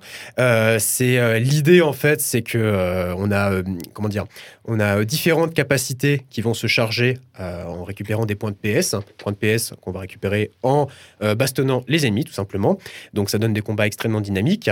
Et comme je l'ai mentionné, dans notre équipe, on va avoir trois personnages, sachant qu'il y en a d'autres qui vont se greffer par la suite. Chacun de ces personnages ayant une espèce de je sais pas trop comment dire, un, un trait euh, spécifique qui va lui permettre d'infliger plus ou moins de dégâts à des ennemis d'un élément spécifique. On va plutôt peut-être dire ça. Donc euh, voilà, tu vas avoir l'élément qui va plutôt permettre de, ti- de, de faire beaucoup de dégâts aux ennemis euh, en l'air, d'autres qui vont plutôt permettre de faire beaucoup de dégâts aux ennemis avec une cuirasse, etc. etc. Petit Donc côté voilà. Pokémon. Voilà, c'est Ouais, l'effet Pokémon, pierre, feuille, ouais. ciseaux, le truc habituel. hein. J'aime bien les points de PS. euh, C'est un bon concept, les petits points de parti socialiste. Je le garde si Exactement. jamais je développe un jeu un jour. C'est une bonne idée, ça pourrait leur permettre de revenir sur la scène politique. Du coup, euh, j'en étais où avec mon truc? On parle de politique, c'est pas du tout le sujet. Euh, oui, voilà. La progression au sein de la carte sera quant à elle rythmée par des formes d'obsta- d'obstacles naturels. En fait, si vous voulez, euh, c'est une espèce d'excuse pour nous empêcher d'explorer la carte tout de suite de A à Z. Certains jeux font en sorte d'avoir une espèce de, de barrière à travers les, les difficultés que vont entraîner les combats, mais vu que là on peut se faufiler, ils ont plutôt fait le choix de mettre euh, bah, là, des obstacles naturels. C'est-à-dire que on va explorer, par exemple, au début, euh, je sais pas, genre 5% de la carte, et d'un coup, on va se retrouver avec un giga rocher de 50 mètres de haut, et euh, il va y avoir marqué qu'il vous faut, je sais pas, euh, 20 personnes euh, dans votre camp pour pouvoir le déplacer. Ou bien la CS Force. La CS Force. hein. C'est Pokémon. Encore une fois, Pokémon. J'ai dit que j'avais des trous trop béants dans ma culture vidéoludique, c'est incroyable. Mais euh, voilà, c'est une espèce d'excuse euh, qui est euh, mise en avant parce que forcément, en avançant dans l'histoire, on va récupérer d'autant plus de personnes dans notre équipage, dans notre équipe. pardon. Euh, voilà. Donc, euh, entre deux, trois événements liés à l'agrandissement de notre camp, on va alors progressivement se rendre compte que les monstres semblent être de plus en plus agressifs, au point d'attaquer notre petit nid douillet, certains d'entre eux plus forts que les autres, semblant même être littéralement invincibles. Tout doucement, il y a une espèce de pseudo-trame scénaristique euh, qui se met en avant. Et euh, bah, en fait, voilà. À peu de choses près, ce sont les seuls enjeux qu'on va avoir pendant toute la première partie du jeu. Soit à la louche, si comme moi on s'amuse à faire toutes les quêtes secondaires matérialisées par des services que nous demandent les membres du camp, au moins à euh, 15-20 heures. C'est la première grosse partie du jeu. Oui, ça paraît globalement aussi chiant à entendre qu'à faire, vous pouvez me croire, mais pas d'inquiétude, on est dans un JRPG, donc le jeu on a encore sous le pied. Progressivement, on se rend compte qu'une, autre problématique semble se dessiner, incarnée par des formes de rêves que réalise Adol, où on y aperçoit notamment une prêtresse du nom de Dana, Lacrimosa of Dana, voilà, on se doute bien que ça va être un personnage important. Prêtresse qui semble évoluer dans une époque euh, antérieure à celle où on est, qui plus est sur la même île. Dans la deuxième partie du jeu, on va même aller jusqu'à la contrôler. Et là, je fais du spoil, mais je pense que c'est pas si grave que ça, parce que franchement, Lacrimosa of Dana, on voit le personnage sur la jaquette, on se doute bien qu'on va le contrôler à un moment. J'imagine que je fais pas un énorme spoil. Voilà. Euh, ce qui impliquera des allers-retours réguliers entre l'époque d'Adol et de Dana, pardon. Et là, patatras, un nouveau plot, comprendre pourquoi et comment le royaume dans lequel vivait auparavant la prêtresse s'est effondré, tout en essayant toujours de chercher un moyen pour s'enfuir de l'île, bien évidemment. Et voilà, c'était Is Lacrimosa of Dana. Pour l'instant, après une quarantaine d'heures, j'ai pas vraiment vu grand chose de plus excitant. En fait, ce Is m'a donné la sensation d'un jeu extrêmement mécanique, sans âme, dont tous les choix réalisés en son sein auraient été mûrement pensés pour former un tout, certes cohérent en termes de rewardi- rewarding pur, mais extrêmement pauvre d'un point de vue créatif. Au final, ça donne un jeu riche en apparence, mais excessivement pauvre en termes d'expérience de jeu véritable. Une forme de jeu remplissage qui nous fait parfois sourire, mais qui très, voire, mar- voire malheureusement, trop souvent nous vide juste la tête. Après, je l'avoue, je ne suis probablement pas client de ce genre de production. Au-delà de l'ensemble des défauts que j'ai pu citer, certains codes du divertissement japonais m'ont toujours révulsé, et ce Is n'y fait bien évidemment pas exception. Entre le premier personnage féminin, une tsundere bien évidemment, qu'on retrouve et qui va être une excellente raison de générer un quiproquo graveleux avec le protagoniste sous fond d'une histoire de serviette de bain qui aurait malencontreusement glissé, la quasi-totalité du cast féminin qui est fringué de telle sorte à ce que les culottes soient bien voyantes, ou encore l'intégration d'une putain de loli trop kawaii dans le groupe, j'ai eu d'autant plus de mal à accrocher à cette fade Robinsonade dont beaucoup de productions Ubisoft n'auraient rien à envier en matière d'absence de prise de risque. 5 sur 10, hein, voilà. bah ouais, je veux dire franchement... ouais. Ah, ça m'a saoulé. Donc, pff, voilà.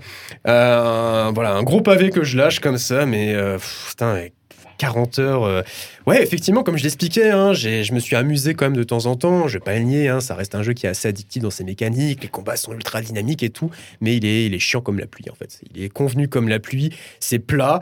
Et, euh, ouais, mais en fait, je me pose la question tout de même parce que la série des Is, on vend ça comme euh, un truc auquel il faut avoir joué pour la culture vidéoludique, un peu comme je l'expliquais avant, un truc assez incroyable. Et là, je me retrouve avec un opus en fait qui, bah, je sais pas, j'ai l'impression de, de jouer à un RPG, un JRPG des plus classiques. Je sais pas, genre, j'irais pas jusqu'à dire que Dragon Quest est plus inventif, ce serait un peu insultant, mais euh, mais bon, C'est enfin, dur quand même. Ouais, Romain n'a pas l'air suis dur, d'apprécier je suis euh, dur, ouais. un peu dur là. Quoi. c'est pas grave. Respecte les Dragon Quest, s'il te plaît. Non, mais en plus, je, je trash tout le Dragon Quest, j'ai grandi avec. Mais, mais, euh, mais bon, voilà quoi, c'est. Je sais pas, je sais pas, voilà. Bon, je vous ai pas trop envie, euh, donné envie, je pense, de jouer à ce Lacrimosa of Dana. Non, pas du mais euh, oh non, ça va, ça a l'air génial, on va tester.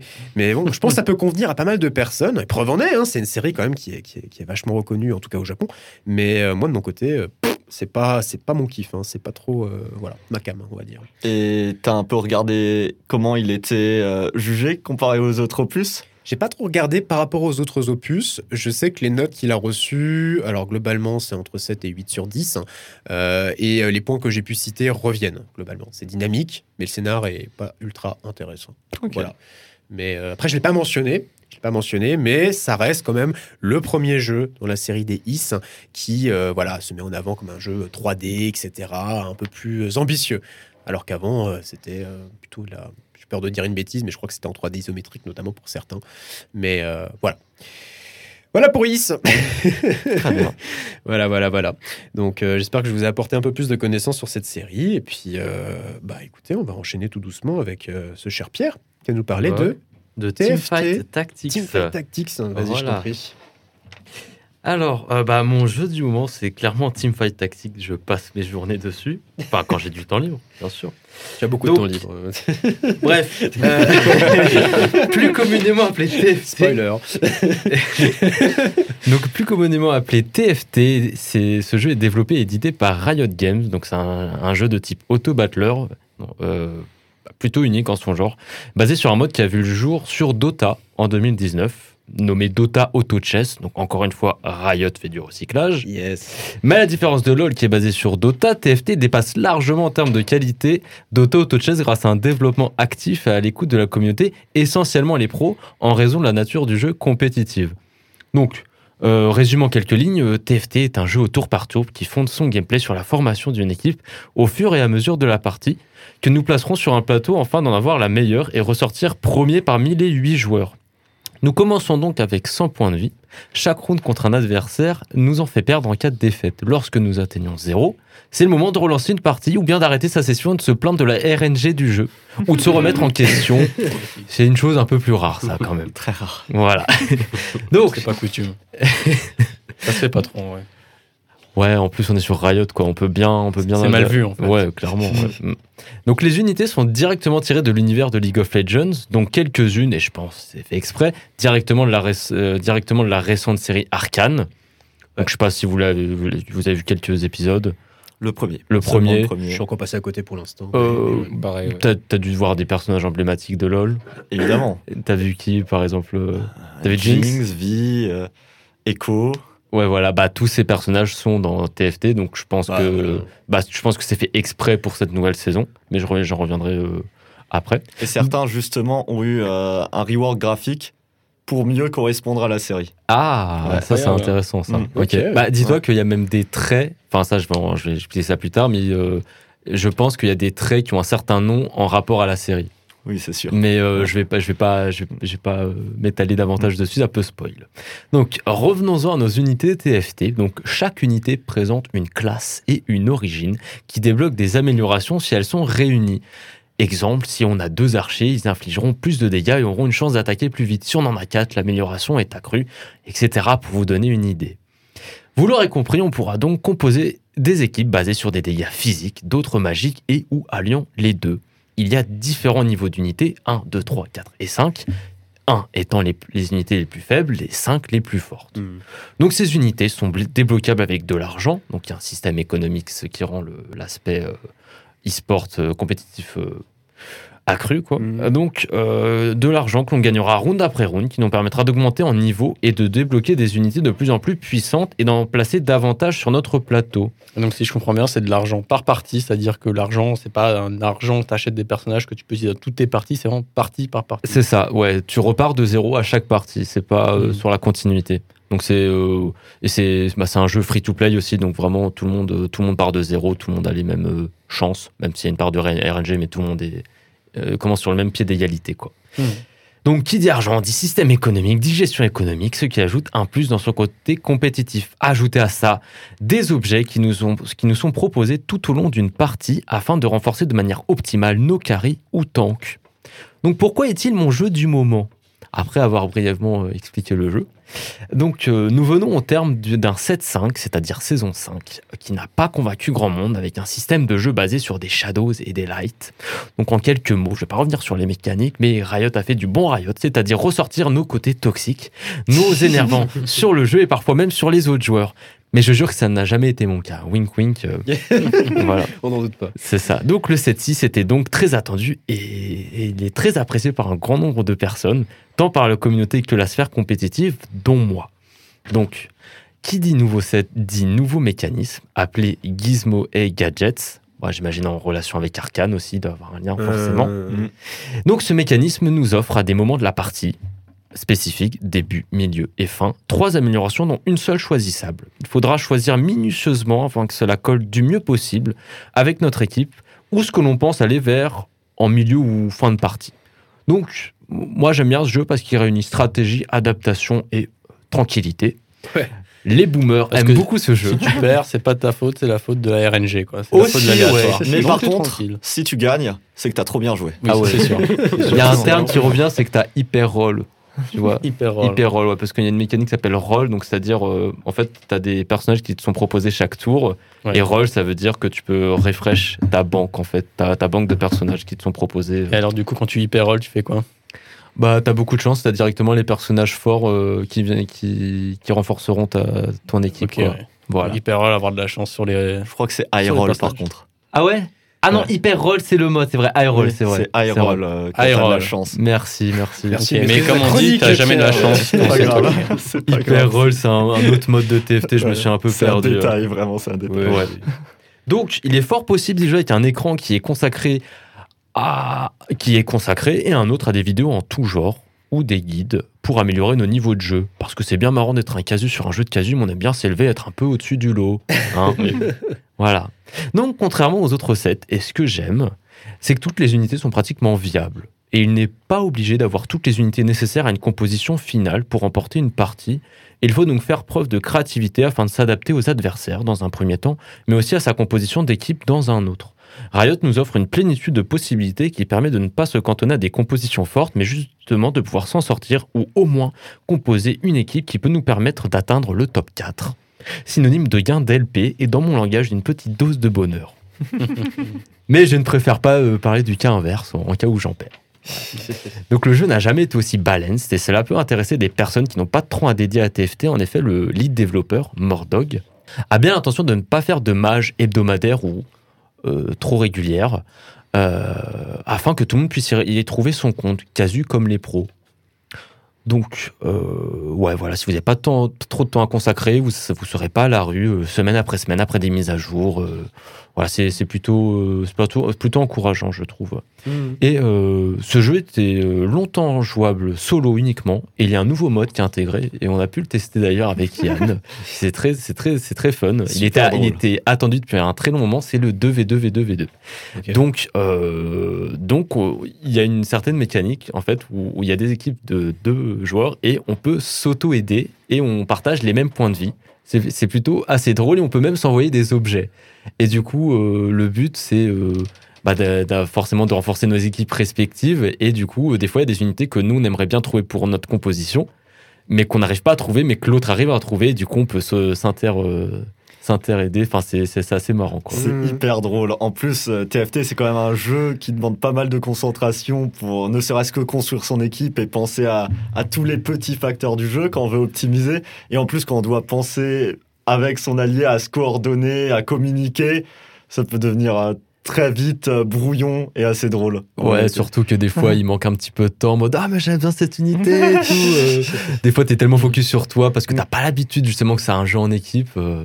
Enfin, bref, ça- c'est assez drôle et, euh, et récemment, même, il y, a y le streamer I'm So Fresh, un streamer belge qui a organisé un événement avec, euh, pour remettre en avant justement ces 2v2. Et euh, du coup, le concept, c'était euh, des binômes, donc des streamers avec des pro players. Et on avait des streamers comme Gotaya, Mister MV, Étoile, Coteil, pour les, les fans de la K-Corp. Et euh, au final, c'était très interactif, très. Franchement, l'événement était très réussi. Quoi. Donc, le, à voir si ça, il y a un aspect compétitif par la suite développé autour du 2v2. Pour l'instant, c'est plus fun. À voir par la suite. Quoi. Donc, voilà. C'est. euh, j'ai pas plus à parler de ça pour le moment si vous avez des questions. euh, mais c'est juste le, voilà, le, le jeu aussi est ainsi- est aussi en free to play. Donc voilà. Donc pas d'excuses pour y jouer. euh, Voilà ça. nickel. Voilà. Bah, je, je sais que toi, Yann, euh, tu y as quand même pas mal passé de temps aussi. euh. Ouais, bah, j'y joue depuis que le jeu existe. Ok, tout simplement. Donc, comme Pierre, je crois. C'est euh, ça, ouais. On y joue tous les deux depuis que le jeu existe. Et c'est vrai que là, ce 7-6, euh, donc la, la dernière mise à jour de, sa- de saison, je pense que c'est le moment où le jeu a vraiment euh, pris en maturité. Uh-huh. C'est vraiment maintenant, c'est vrai qu'ils ont fait un peu des erreurs à chaque fois avant. Et celui-là, c'est le premier où je me dis vraiment, ah ouais, là le jeu, euh, je pense qu'ils devraient euh, plus trop le changer parce qu'ils ont trouvé la bonne recette. Ouais. Il y a vraiment, il y a toujours eu un côté dans TFT euh, assez, il y avait 5, 6, 7, 8 peut-être même en fonction des méta, compositions qui étaient viables et fallait partir sur ça. Mhm. Vraiment. Et avec, au final, plus t'avançais dans un set, moins il y avait de créativité, je trouvais. Et alors que celui-là, j'ai vraiment l'impression qu'il y a une place énorme à la créativité et qu'il y a une possibilité même de rajouter de la créativité en implantant des nouveaux euh, augmentes. En fait, c'est ça le, le truc qu'ils ont ajouté, les choses qu'on choisit au début, au milieu, à la fin. Ouais. S'ils en rajoutent des nouveaux, il y a vraiment moyen de réinventer euh, la méta. Oui, Et et c'est hyper cool. mais C'est moi, vraiment hyper enfin, pour euh, en témoigner de la popularité du jeu, il est, euh, il, il- en termes de concurrence de viewers sur Twitch, euh, il est pas loin de League of Legends, alors que pendant longtemps, il était à la traîne. Quoi. Mm. Donc euh, Mm. voilà.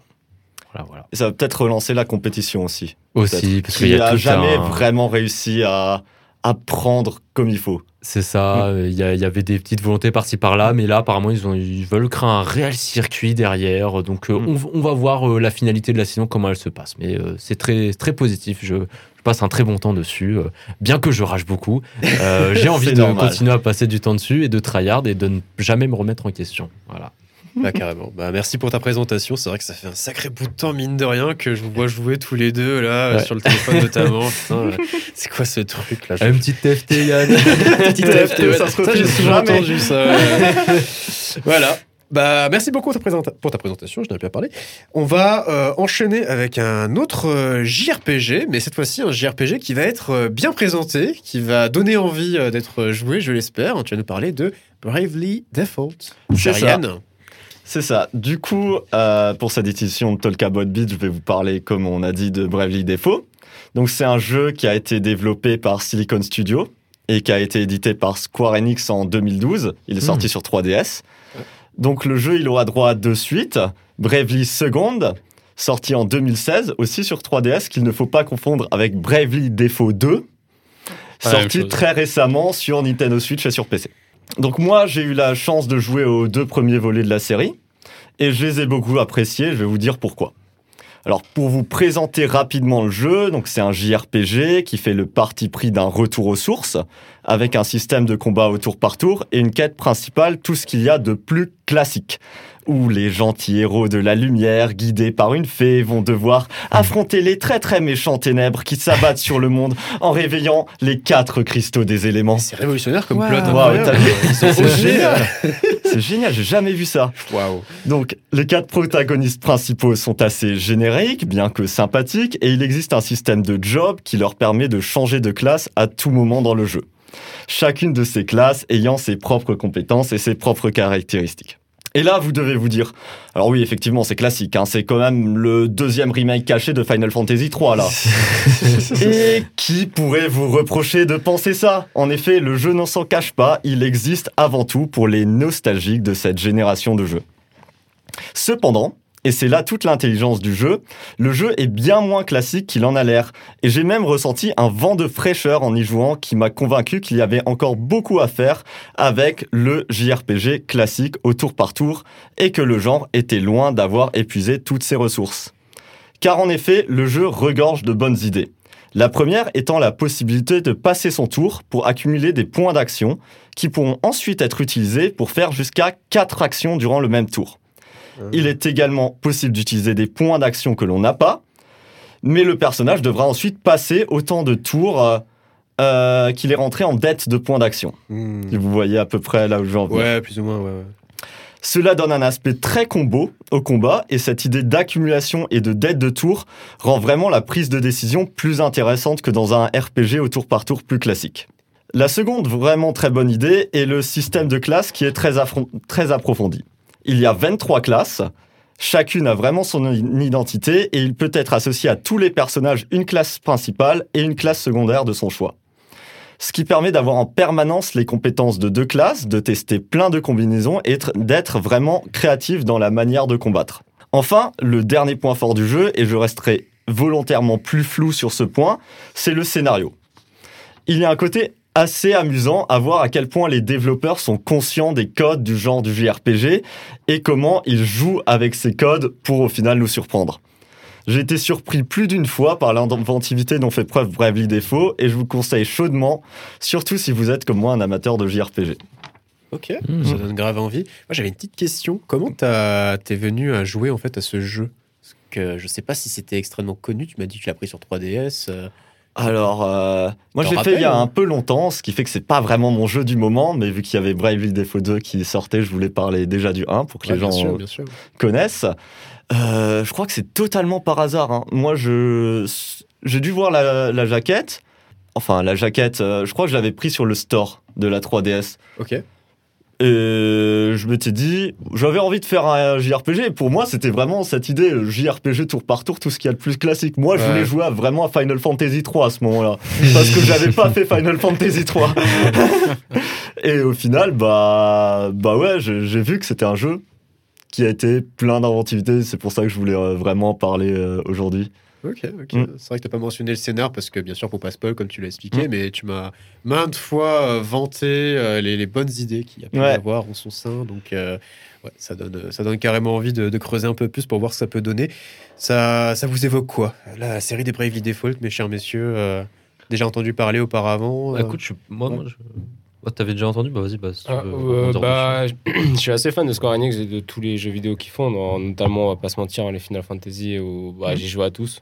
Euh. Donc, euh, le système de job dont tu parles, c'est clairement euh, bah, inspiration Final Fantasy 3 qui a déjà Mm. très bien fonctionné et qui est repris aussi dans Final Fantasy 14. Donc, c'est vraiment un système qui fonctionne bien. Donc, ça m'étonne pas qu'ils le, mettent euh, dans le jeu. Donc, je suis assez content de voir qu'ils reprennent des idées bon, qui recyclent, mais en soi qui fonctionnent très bien et qui fait toujours plaisir aux joueurs. Donc, ouais, après, je Bah connaissais ouais. déjà. Donc, Ouais, c'est ça en fait, parce que Final Fantasy, ça cherche toujours à se renouveler. C'est un peu l'identité de la série. Et du coup, il y a un peu ce côté où on peut se dire, est-ce qu'ils sont vraiment, est-ce qu'ils ont vraiment poussé un concept qu'ils avaient à fond? Et Bravely Default, c'est un peu cette idée de porter le concept des Final Fantasy, disons, de 1 à 6, Mm. un peu plus loin, vu que maintenant on est parti dans une autre direction avec les Final Fantasy. Enfin, c'est comme ça que je vois. Ouais, bah oui, Mhm. clairement, ouais, depuis le, le 7, ça a clairement changé. Bon, après, le 14, comme dit, c'est en ligne, donc euh, ça, c'est à part, mais c'est vrai que depuis le 7, euh, ils ont fait une refonte, en gros, du système. Mhm.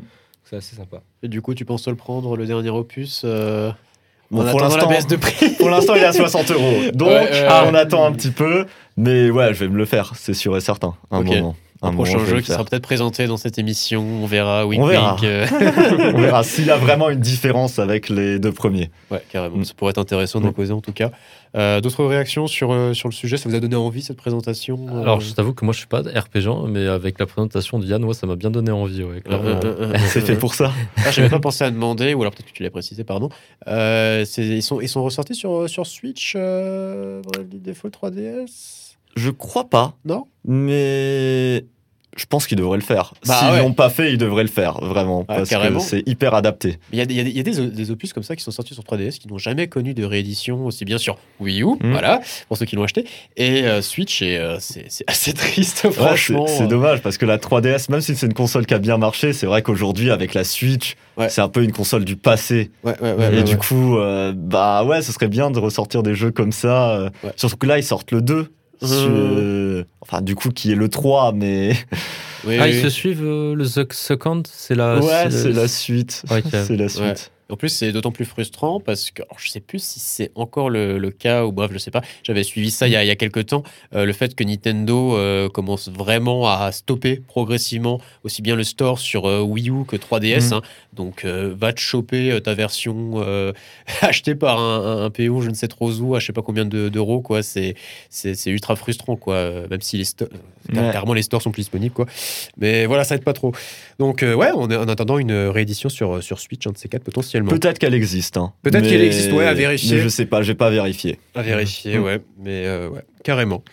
Voilà, bah merci pour ta présentation. Arthur, tu vas nous parler d'un jeu qui est très cher à ton cœur et qui est d'ailleurs très cher à mon cœur aussi. Delta Rune. Oui, Bravo. Ouais, on avait eu Rune. euh, un petit, un petit couac avant, euh, enfin surtout moi de mon côté. Mais là, c'est bien Delta Rune et pas Delta Run. Donc vas-y. C'est ça, Delta Rune avec un E, du coup, ça se dit rune. Exactement. Voilà, comme une rune. Et donc, euh, Delta Rune. Donc, euh, alors, pour parler de Delta Rune, euh, en fait, je vais parler de Delta Rune chapitre 2 en particulier. En fait, c'est mon jeu du moment, c'est Delta Rune chapitre 2 qui est sorti finalement en fait, bah, au début euh, du mois. Là, de... Il est sorti le 2 novembre. Euh, non, il est sorti en septembre. Rien à voir. en septembre. Pas Mais voilà, assez, euh, assez récent. Et donc, pour parler de Delta Rune chapitre 2, et ben, je trouve ça pertinent de parler de Delta Rune chapitre 1. Et pour parler de Delta Rune chapitre 1, je trouve ça assez pertinent de parler de Undertale aussi, je vais vous expliquer. parce que, euh, sans être une suite directe, euh, on va dire que c'est une sorte de suite euh, spirituelle, Undertale. Du coup, Undertale, sorti en 2015, euh, si vous n'avez jamais entendu parler de Nor- Undertale, euh, sortez un petit peu votre grotte. hein. Comment Euh, c'est un jeu- parler de ce jeu oui, bah voilà. Certes, c'est un jeu indépendant, mais bon, voilà, un, vrai- un véritable succès, euh, des, des- des reçus vraiment très positifs. Euh, Par exemple, juste sur Steam, euh, 530 000 euh, ventes, euh, c'était un des best-sellers sur, Steam. Euh, voilà, Metacritic, euh, 9.92 sur 100, Sens Critique 7.8, euh, pour vous donner des petites idées. Ouais, Undertale qui est connu d'ailleurs pour avoir une fanbase absolument euh, gigantesque et parfois aussi pas mal critiqué pour sa toxicité par certains aspects. Mais il y a énormément de fans derrière et c'est bien mérité. Voilà. Ensuite, euh, Deltarune chapitre 1, ça c'est du 2018. Euh, en fait, voilà, donc euh, Toby Fox, le créateur, euh, le designer, le composeur, le programmeur, le publisher et à peu près tous les jobs que vous pouvez trouver dans, un, dans, le métier du jeu vidéo, bah, il les fait tous pour Deltarune et pour Undertale, surtout pour Undertale. Voilà, il a fait les, il a fait les musiques, il a, il a programmé entre guillemets avec RPG Maker. Et après, au bout d'un moment, il s'est dit, bah, je vais faire une suite pour Deltarune, puisque Undertale a, a si bien marché. J'avais l'impression qu'il voulait encore, il avait encore des choses à dire. Du coup, 2018, Deltarune chapitre 1, et ce qui nous amène à Deltarune chapitre 2 en 2021. Du coup, on voit qu'il met du temps, il, il fait, euh, il prend le temps de, de bien peaufiner son jeu. Mhm. Et bah, ça se voit dans le jeu. Donc euh, voilà, donc euh, un jeu par Toby Fox, aidé un petit peu par Temi Chung pour les, euh, le côté artistique, et tant mieux parce que c'est pas sa spécialité. Le premier jeu a été critiqué notamment pour son aspect graphique. Ouais, mais je crois qu'il s'était déjà fait aider, peut-être pas par la même personne. Si, mais- si, ouais, par Ouais, Chung, bah, et maintenant pareil, en plus euh, une autre personne. Et euh, bah, ça se voit, c'est des effets positifs, mais je vais y revenir. Donc déjà, bah, qu'est-ce que c'est en fait finalement euh, bah, Qu'est-ce que c'est Undertale pour les, les gens qui n'en ont pas entendu parler Donc ce petit jeu indépendant, donc déjà c'est un RPG. Euh, orientation sur le scénario, on va dire. C'est euh, finalement en fait dans et on va retrouver ça dans Deltarune. Euh, c'est assez commun aux deux. Le scénario, en gros, ça va être on est un personnage assez neutre euh, qui va se re- retrouver à voyager dans un ou plusieurs mondes dans lesquels vivent des monstres. Et du coup, il se passe quelque chose. souvent, bah, il y a un, personnage qui nous veut du mal ou qui veut du mal au monde, qui nous qui permet de lancer la trame scénaristique.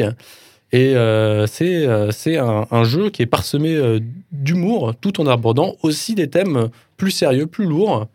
Et donc voilà, on, commence à apprendre qu'est-ce que c'est le monde, que- quels sont les différents personnages. Il est aussi beaucoup orienté sur les personnages. Le gameplay en question, du coup, c'est se déplacer. Il y a des combats au tour par tour qui prennent aussi avec un petit aspect bullet hell, où on va éviter des, euh, des différents euh, attaques. Là-dessus, on devient un petit cœur. Je ne sais pas si c'est ce petit cœur rouge, symbole d'Undertale, et on évite, euh, on évite les, les bullets, on évite les projectiles ennemis. Euh, souvent aussi, euh, Undertale, euh, c'est un jeu où il y a des choix. On peut soit confronter les obstacles qu'on qu'on rencontre, soit avec violence, soit avec pacifisme. Et ça va changer ce qui se passe, sans bien sûr entrer dans les détails. Cette ouais. explication, voilà. C'est mieux de les vivre que de les, de les connaître. C'est ça, je ne vais Ouais, pas ouais. faire de spoil là. Je vais essayer de rester euh, autant spoil-free que je peux être. Mhm. Et du coup, tout ça, c'est assez proche. Bah, Deltarune reprend vraiment. hein, c'est vraiment. C'est, c'est pas vraiment la suite. Alors, on retrouve certains personnages, mais on a un peu l'impression. alors, au bout du chapitre 2, on n'est pas encore tout à fait au clair avec qu'est-ce qui se passe, qu'est-ce que c'est. euh, parce qu'il y a des personnages qui reviennent, mais qui semblent être différents. Donc, c'est pas vraiment. Il y a beaucoup de choses qui sont pareilles, mais c'est pas vraiment une suite. Euh, toujours, on est RPG, Bullet mais du coup, qu'est-ce qui est différent dans, dans Deltarune Mais qu'est-ce que apporte Deltarune bah, Déjà, les combats sont plus poussés. Et justement, on parlait de Final Fantasy avant. Et bah, euh, c'est un petit peu plus comme Fantasy, Final Fantasy. On a un multi-party, donc on a plusieurs personnes dans notre, euh, dans notre équipe, alors qu'avant on était tout seul. Donc il y a toujours le côté bullet hell, mais en plus du côté bullet hell, il y a toujours dans les combats. il- Toby Fox a vraiment fait en sorte d'avoir des petites énigmes ou des, petits, des, des petites choses intelligentes à faire pour euh, rendre les combats un peu plus intéressants et uniques. Hmm. Ça, c'est vraiment sympa. Le jeu est plus coloré, notamment on voit qu'il y a d'autres artistes qui aident plus euh, Toby Fox, et peut-être que Toby Fox aussi prend la main finalement. Donc un aspect qui était critiqué du premier. Euh, attends, mais c'est quoi ce jeu Undertale? C'est c'est moche, pourquoi tout le monde en parle? Euh, Effectivement, beaucoup de gens. euh, Il y a un certain charme, mais beaucoup de gens restent bloqués là-dessus. Et euh, bah, moi aussi un petit peu, et du coup, bah, je suis content de voir qu'il y a beaucoup plus de couleurs dans, dans, dans celui-là. Le chapitre 1 et 2 sont gratuits. Le chapitre 1 est gratuit, le chapitre 2, il me semble qu'il n'était pas censé être gratuit, mais j'ai vu. euh, euh, des informations sur Toby Fox qui a, a dit que le monde était dur en ce moment Ouais, et du ouais. coup euh, je laisse- le deuxième chapitre sera aussi gratuit. Quel Donc, je pense qu'il parle grand seigneur. Mais ouais. Ouais.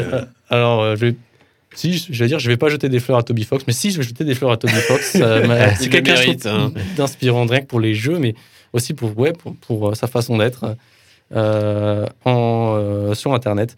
Euh, et donc il a dit que c'est gratuit et utiliser cet argent pour soutenir d'autres jeux indépendants. Effectivement, bah lui, bah, bah, avec le succès de Undertale, hein, c'est le rêve du jeu indépendant. Et bah, visiblement, il n'a pas trop beaucoup besoin d'argent.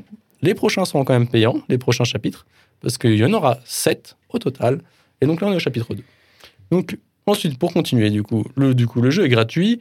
Et euh, voilà, le monde est similaire, mais comme, comme dit différent, comme j'ai dit avant. Alors du coup, bah, je vais parler maintenant en fait, des points positifs et négatifs. Qu'est-ce que j'ai retenu de, de, bah, de Deltarune Qu'est-ce qui, est, qui est bien? Et en fait, je trouve qu'il tombe pas mal dans un des problèmes des suites bien réalisées un jeu excellent. En fait, euh, finalement, j'ai l'impression que plein de points ont été, euh, ont été bien poussés. Euh, on se sent bien dans Deltarune quand on a aimé Undertale. On se sent à la maison. On est content. On a la même énergie, on a les mêmes choses et tout est un peu plus poussé. Euh, ça fait un plaisir de revoir. Moi, j'adore les musiques de Toby Fox, j'adore les Mm. musiques de Undertale. Je trouve que c'est vraiment. C'est c'est une raison suffisante pour moi, en fait, de, de, de jouer au jeu. Tout le reste du jeu pourrait être médiocre que j'y jouais pour ça, je pense. C'est vrai que de mon côté, j'ai- vu des Spotify euh, recommandés, euh, enfin des playlists recommandées de Toby Fox, et bien que j'ai jamais joué au jeu, les musiques sont très belles, quoi. Les Ouais. remix aussi. Les. Les remix, putain, ils sont incroyables sur YouTube. Mm. euh, vraiment, faut, faut pas hésiter à checker. Mais voilà. Et donc, on est, on est vraiment content d'avoir euh, d'avoir ces musiques avec quelques références, pas mal euh, de nouvelles musiques. Les musiques sont encore mieux pour moi. Elles ont l'air plus peaufinées, elles ont l'air plus cohérentes avec elles-mêmes que dans le jeu original. Euh, et pourtant, ouais, c'est difficile parce qu'elles étaient déjà excellentes. Donc, ça a l'air vraiment l'air d'être un, un Undertale amélioré. Plus beau, des meilleurs combats, des meilleures musiques. Euh, mais en fait, au final, on a assez peu de nouveautés. Alors, sans entrer dans aucun spoil, Undertale, c'est un jeu qui a foutu une sacrée claque pour certaines raisons. On va dire scénaristiques euh, aux gens qui y ont joué. C'est pour ça qu'il a vraiment. C'est une des raisons pour lesquelles il a vraiment explosé. Et bah finalement, en fait, quand, quand tu viens de là, c'est vraiment difficile de faire une suite. Tu vois, même si sur tous les aspects, elles semblent être meilleures, et bah finalement, moi, en y jouant, bah, bon, on est qu'au chapitre 2 sur 7, hein, donc ça peut venir. Mais euh, pour l'instant, il n'y a pas encore ça. Là, on est content, on est bien, mais il manque ce. Quand, quand tu viens de Undertale où tu as pris cette énorme claque, il manque ça pour l'instant. Et du coup, c'est souvent le problème, je trouve, aux suites de jeux excellents. Dis-moi, Pierre. Ouais. Euh, mais est-ce que tu avais cette même impression euh, au début d'Undertale pour savoir si euh, Undertale t'a directement accroché ou il a fallu quand même du temps avant que t'accroches autant scénaristiquement Ah, c'est vrai, en vrai, euh, non, c'est c'est très pertinent parce que Undertale aussi, c'est la, la claque, tu l'as assez tard dans le jeu. Ouais. Peut-être sur ta deuxième, euh, deuxième fois que tu fais le jeu.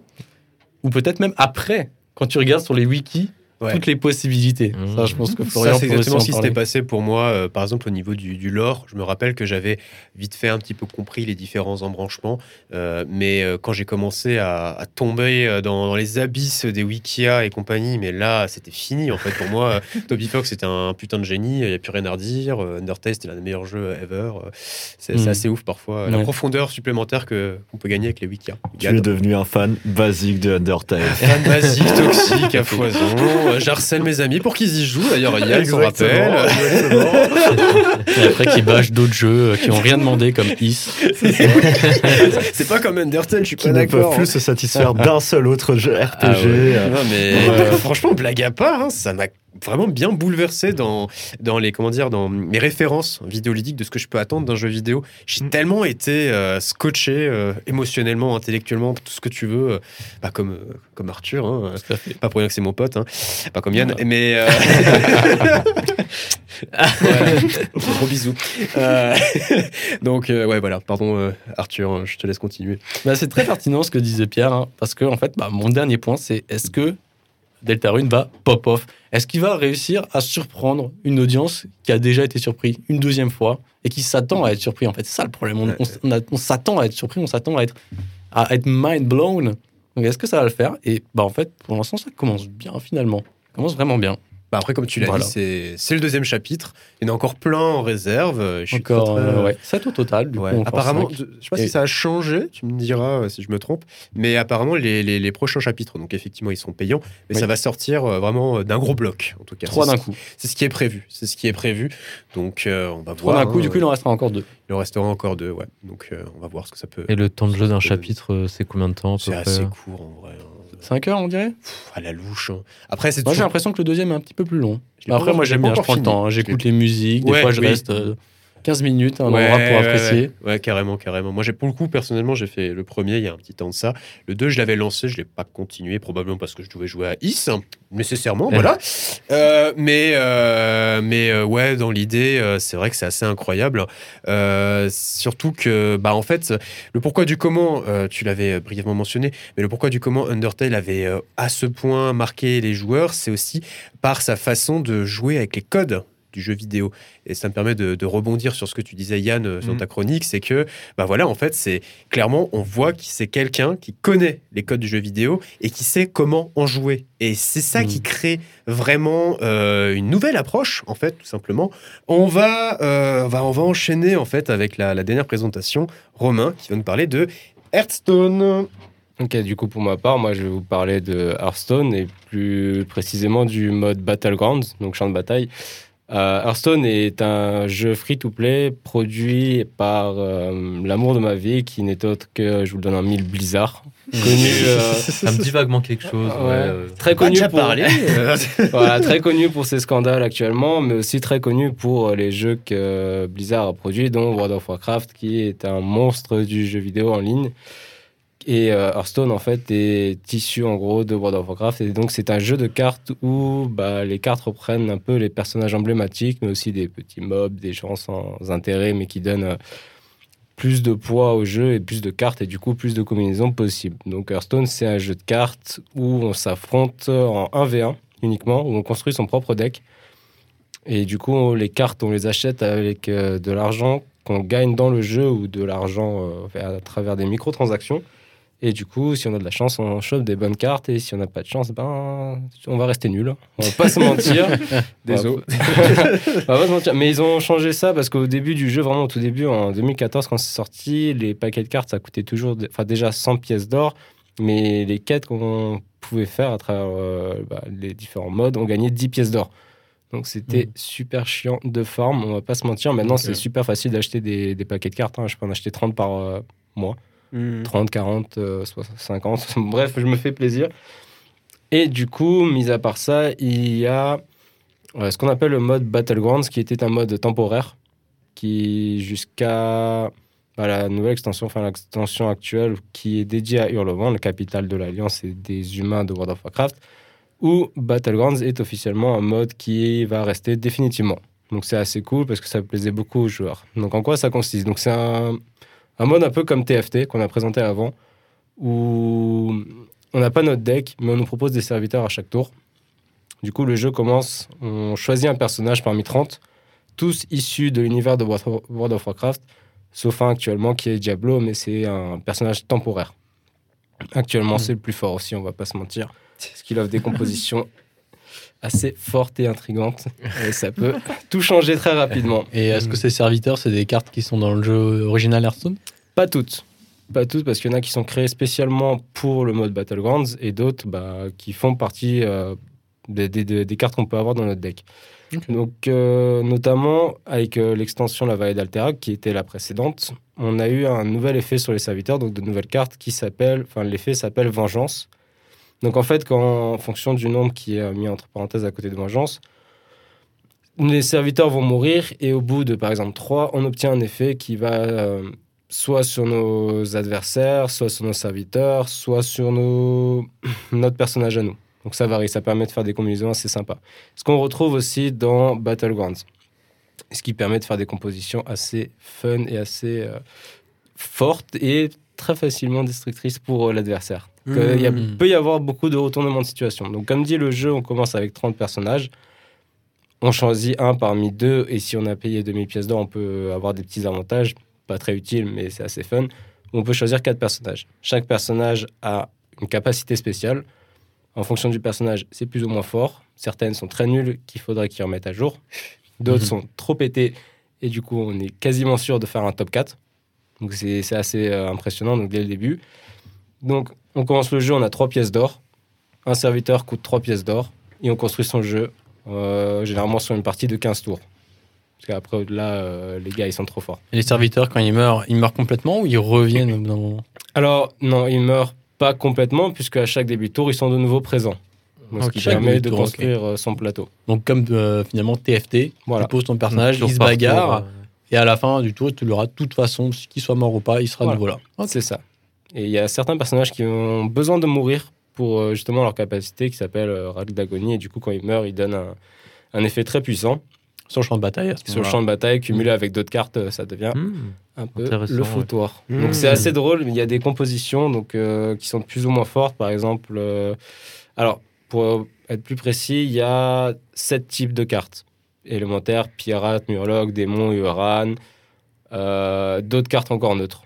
Je crois que j'en oublie un, mais je sais plus lequel. Démon, si, il y a démon. Mhm. Et du coup, chaque, euh, chaque type de carte a ses spécificités. Et du coup, on peut construire un beau plateau avec ça. Donc actuellement, je crois que c'est Mecha qui est la plus forte. Notamment parce que on a un niveau de taverne et on retrouve notre cher Bob, qui est- peut être notre meilleur ami comme le plus gros monstre sur cette planète. Ouais. Notamment la RNG. Yes. où celui-ci se fout de nous assez fréquemment. C'est assez drôle. Parfois, on a de la chance, donc ça aussi, c'est cool. Est-ce que vous vous remettez en question sur ce jeu? Non, là, c'est clairement de la RNG. Après, si on fait les mauvais choix, c'est aussi bien fait pour nous. Mais souvent, c'est la RNG, pour ma part en tout cas. Ce qui explique ma petite cote. On va pas se mentir. donc voilà, donc on a un niveau de taverne de 1 à 6. Euh, ça coûte un certain nombre de pièces d'or. Chaque tour, ça diminue de 1. Et du coup, une fois qu'on a atteint le niveau 6, ben, on a les meilleures cartes. Et c'est là où le jeu. Enfin, c'est tout le but d'atteindre le niveau 6.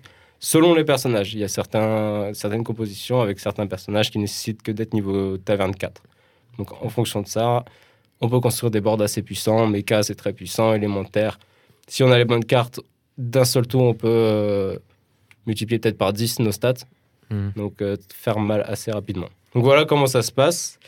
Là, ça reprend vraiment pas mal d'éléments de TFT. Quoi. Il y a un peu les mêmes enjeux, mais sauf qu'au lieu que ce soit un combat à la League of Legends qui joue, c'est plutôt un combat à la, à la Hearthstone, en fait, qui joue Voilà. sur le champ de bataille. Hmm. C'est ça. C'est, Mhm. euh, bah, je sais, je sais plus lequel a été fait en premier. J'ai tendance à dire que c'est Hearthstone qui est sorti en premier. Après, je suis pas sûr. Ah ça- ouais, le Hearthstone euh, Battleground, pense. tu veux dire Euh, bah, ce concept de poser des cartes et de s'affronter avec uniquement les serviteurs, c'était Hearthstone directement qui l'a mis en place. Mais après, type TFT, je, je sais pas lequel des deux est sorti en premier parce que c'est ra- arrivé très rapidement. Ok. Donc ensuite, niveau Battlegrounds, on a des cotes. Donc à chaque fois qu'on gagne euh, une partie, notre cote augmente et actuellement les meilleurs niveau Europe, top 100 sont dans les 12-13 000 euh, de cotes. Donc ils sont assez forts, ils connaissent bien les, mé- les mécaniques, les méta qui changent en fonction des extensions. Et toi, t'es à combien? Hmm, La fameuse question. Il faut pas Alors, poser. c'est la faute de la RNG si je suis qu'à 5000. 5000. la mauvaise foi, la mauvaise foi, la mauvaise foi. Euh, non, mais après, je regarde beaucoup de, de youtubeurs jouer à Hearthstone et qui expliquent vraiment bien les compositions, comment faire, comment prendre les bonnes décisions, parce que c'est vraiment un truc très complexe, beaucoup de stratégie. Euh, après, il y a une chaîne que je suis où ils montrent beaucoup de replays et euh, je sais que j'ai déjà vu en un tour pouvoir changer tout son plateau et, et devenir numéro 1, gagner. Donc c'est assez, Ok. euh, c'est assez fort. Je sais que j'ai déjà gagné des parties avec un PV. On commence à 40 PV. J'ai un PV, j'ai gagné. Donc euh, rien n'est impossible. Ah oui. donc voilà. Si jamais vous avez des questions. Euh, J'avais effectivement une petite question, parce que comme d'hab, j'ai fait mes, mes petites recherches. Niveau euh, scène e-sportive, j'ai euh, noté euh, deux tournois, deux variantes, je sais pas, il y a le Hearthstone Championship Tour et le Hearthstone Global Games. Est-ce que j'ai bien effectué mes petites recherches? Tu avais... Ouais, tu suis un petit peu euh, ce qui se passe niveau scène e-sport euh, Ah, alors, sur Hearthstone, non, pas tellement. Ouais, Pour, pour être honnête, euh, je préfère juste m'amuser vraiment sur ça et comprendre par moi-même d'abord ça. Comment fonctionne le jeu avant de vraiment de me lancer dans les sports Parce qu'en vrai, les gens, ils ont un tel niveau que des fois, on peut pas comprendre ce qu'ils font et bah, ça peut être frustrant. On se dit, peut- ça peut être réducteur un peu pour nous. Enfin, c'est comme ça que je le vois, mais après, ça peut aussi être très enrichissant. Donc, actuellement, non, je suis pas, j'ai pas trop suivi ça. Ok. Donc, euh, mais je- j'en ai déjà entendu parler et c'est assez fun. Ouais, des championnats du monde avec la finale à la BlizzCon en janvier de l'année Mhm. suivante, depuis C'est 2017. Ouais, c'est quand même un, un sacré morceau aussi. Ouais, ça vous évoque quoi du coup, Hearthstone, euh, messieurs euh, Vous avez déjà eu l'occasion de mettre la main dessus Entendu parler en tout ah, cas, à défaut J'avais joué à Hearthstone classique, Ouais. mais j'ai pas joué à Hearthstone Battleground. Vu que j'avais déjà fait euh, Dota Auto Chest au tout début, puis ensuite TFT, c'est vrai que au final ces jeux se ressemblent pas mal et c'est ont juste une méta différente. Ils ont quelques variantes dans la manière dont on joue, mais globalement les principes euh, fondateurs sont les mêmes. Mhm. Donc vu que TFT ça me suffit, j'ai jamais eu très envie de commencer Hearthstone Battleground. J'ai vu des gens jouer, justement des, des streamers de TFT que je suis, qui jouent un peu à Hearthstone Battleground, du coup je regarde. Et ça a l'air sympa, ça a l'air vraiment sympa. Mais c'est- tout un jeu à apprendre, c'est ça quoi. Ouais, c'est clair. Pour mon- en tout cas, pour mon cas, je, je connaissais, enfin, je connais de nom. J'en ai appris un peu plus à travers ta, ta petite chronique, mais j'ai jamais eu l'occasion de, de mettre la main dessus. Euh, je pense que là, ça va finir par se savoir, mais euh, Il dès est qu'on plus accessible. plus accessible. Je dirais qu'il est plus accessible, vu qu'il n'y a pas toutes les histoires d'objets Ah oui. qu'il y a, Ah, y a dans euh, TFT ou Dota. Il y a moyen qu'il se soit le plus accessible de tous. Ah, il n'y a pas d'objet mettre- dedans. Non, il n'y a pas d'objet. Alors j'ai envie de dire que oui, Hearthstone Battlegrounds est vraiment plus accessible que TFT. Mm. J'ai rejoué à TFT il n'y a pas longtemps et clairement, je me suis fait allumer. euh, J'ai. Après, j'y ai pas joué depuis vraiment quelques années, donc on va pas se mentir, Ouais, ça ouais, peut beaucoup jouer. Mais Hearthstone est vraiment plus simple à comprendre, mais ça peut vite devenir aussi compliqué, Mm. notamment parce que hum, chaque carte a des effets et on peut tripler, enfin acheter trois fois le même serviteur, et du coup ça l'adore et du coup ça donne des pouvoirs spéciaux Hmm. bien plus fort et encore une carte de niveau super. Donc ça peut vraiment créer des combinaisons assez sympas.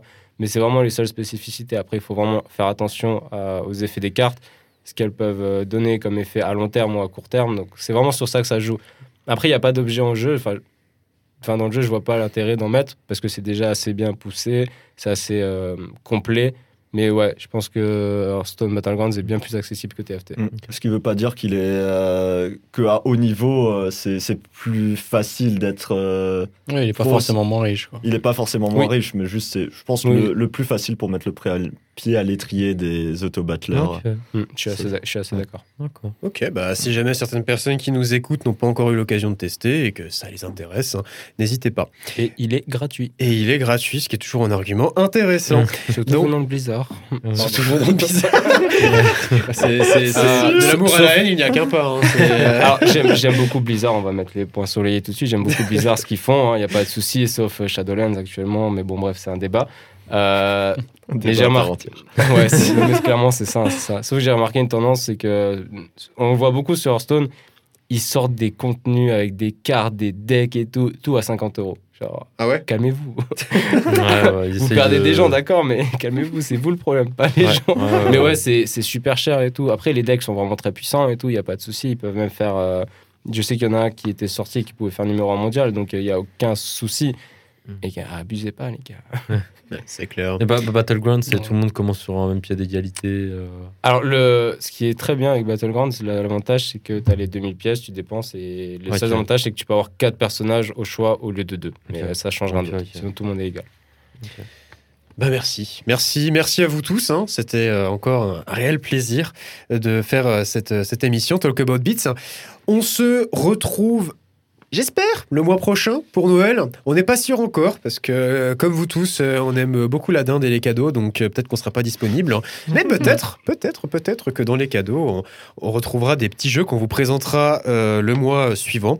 Donc, euh, bah voilà, c'était Talk About Beats. Euh, bonne journée à vous et à la prochaine pour une autre émission, messieurs. Au À la revoir. prochaine. Au revoir. À la prochaine. Salut, salut. Ciao, ciao. Ciao ciao.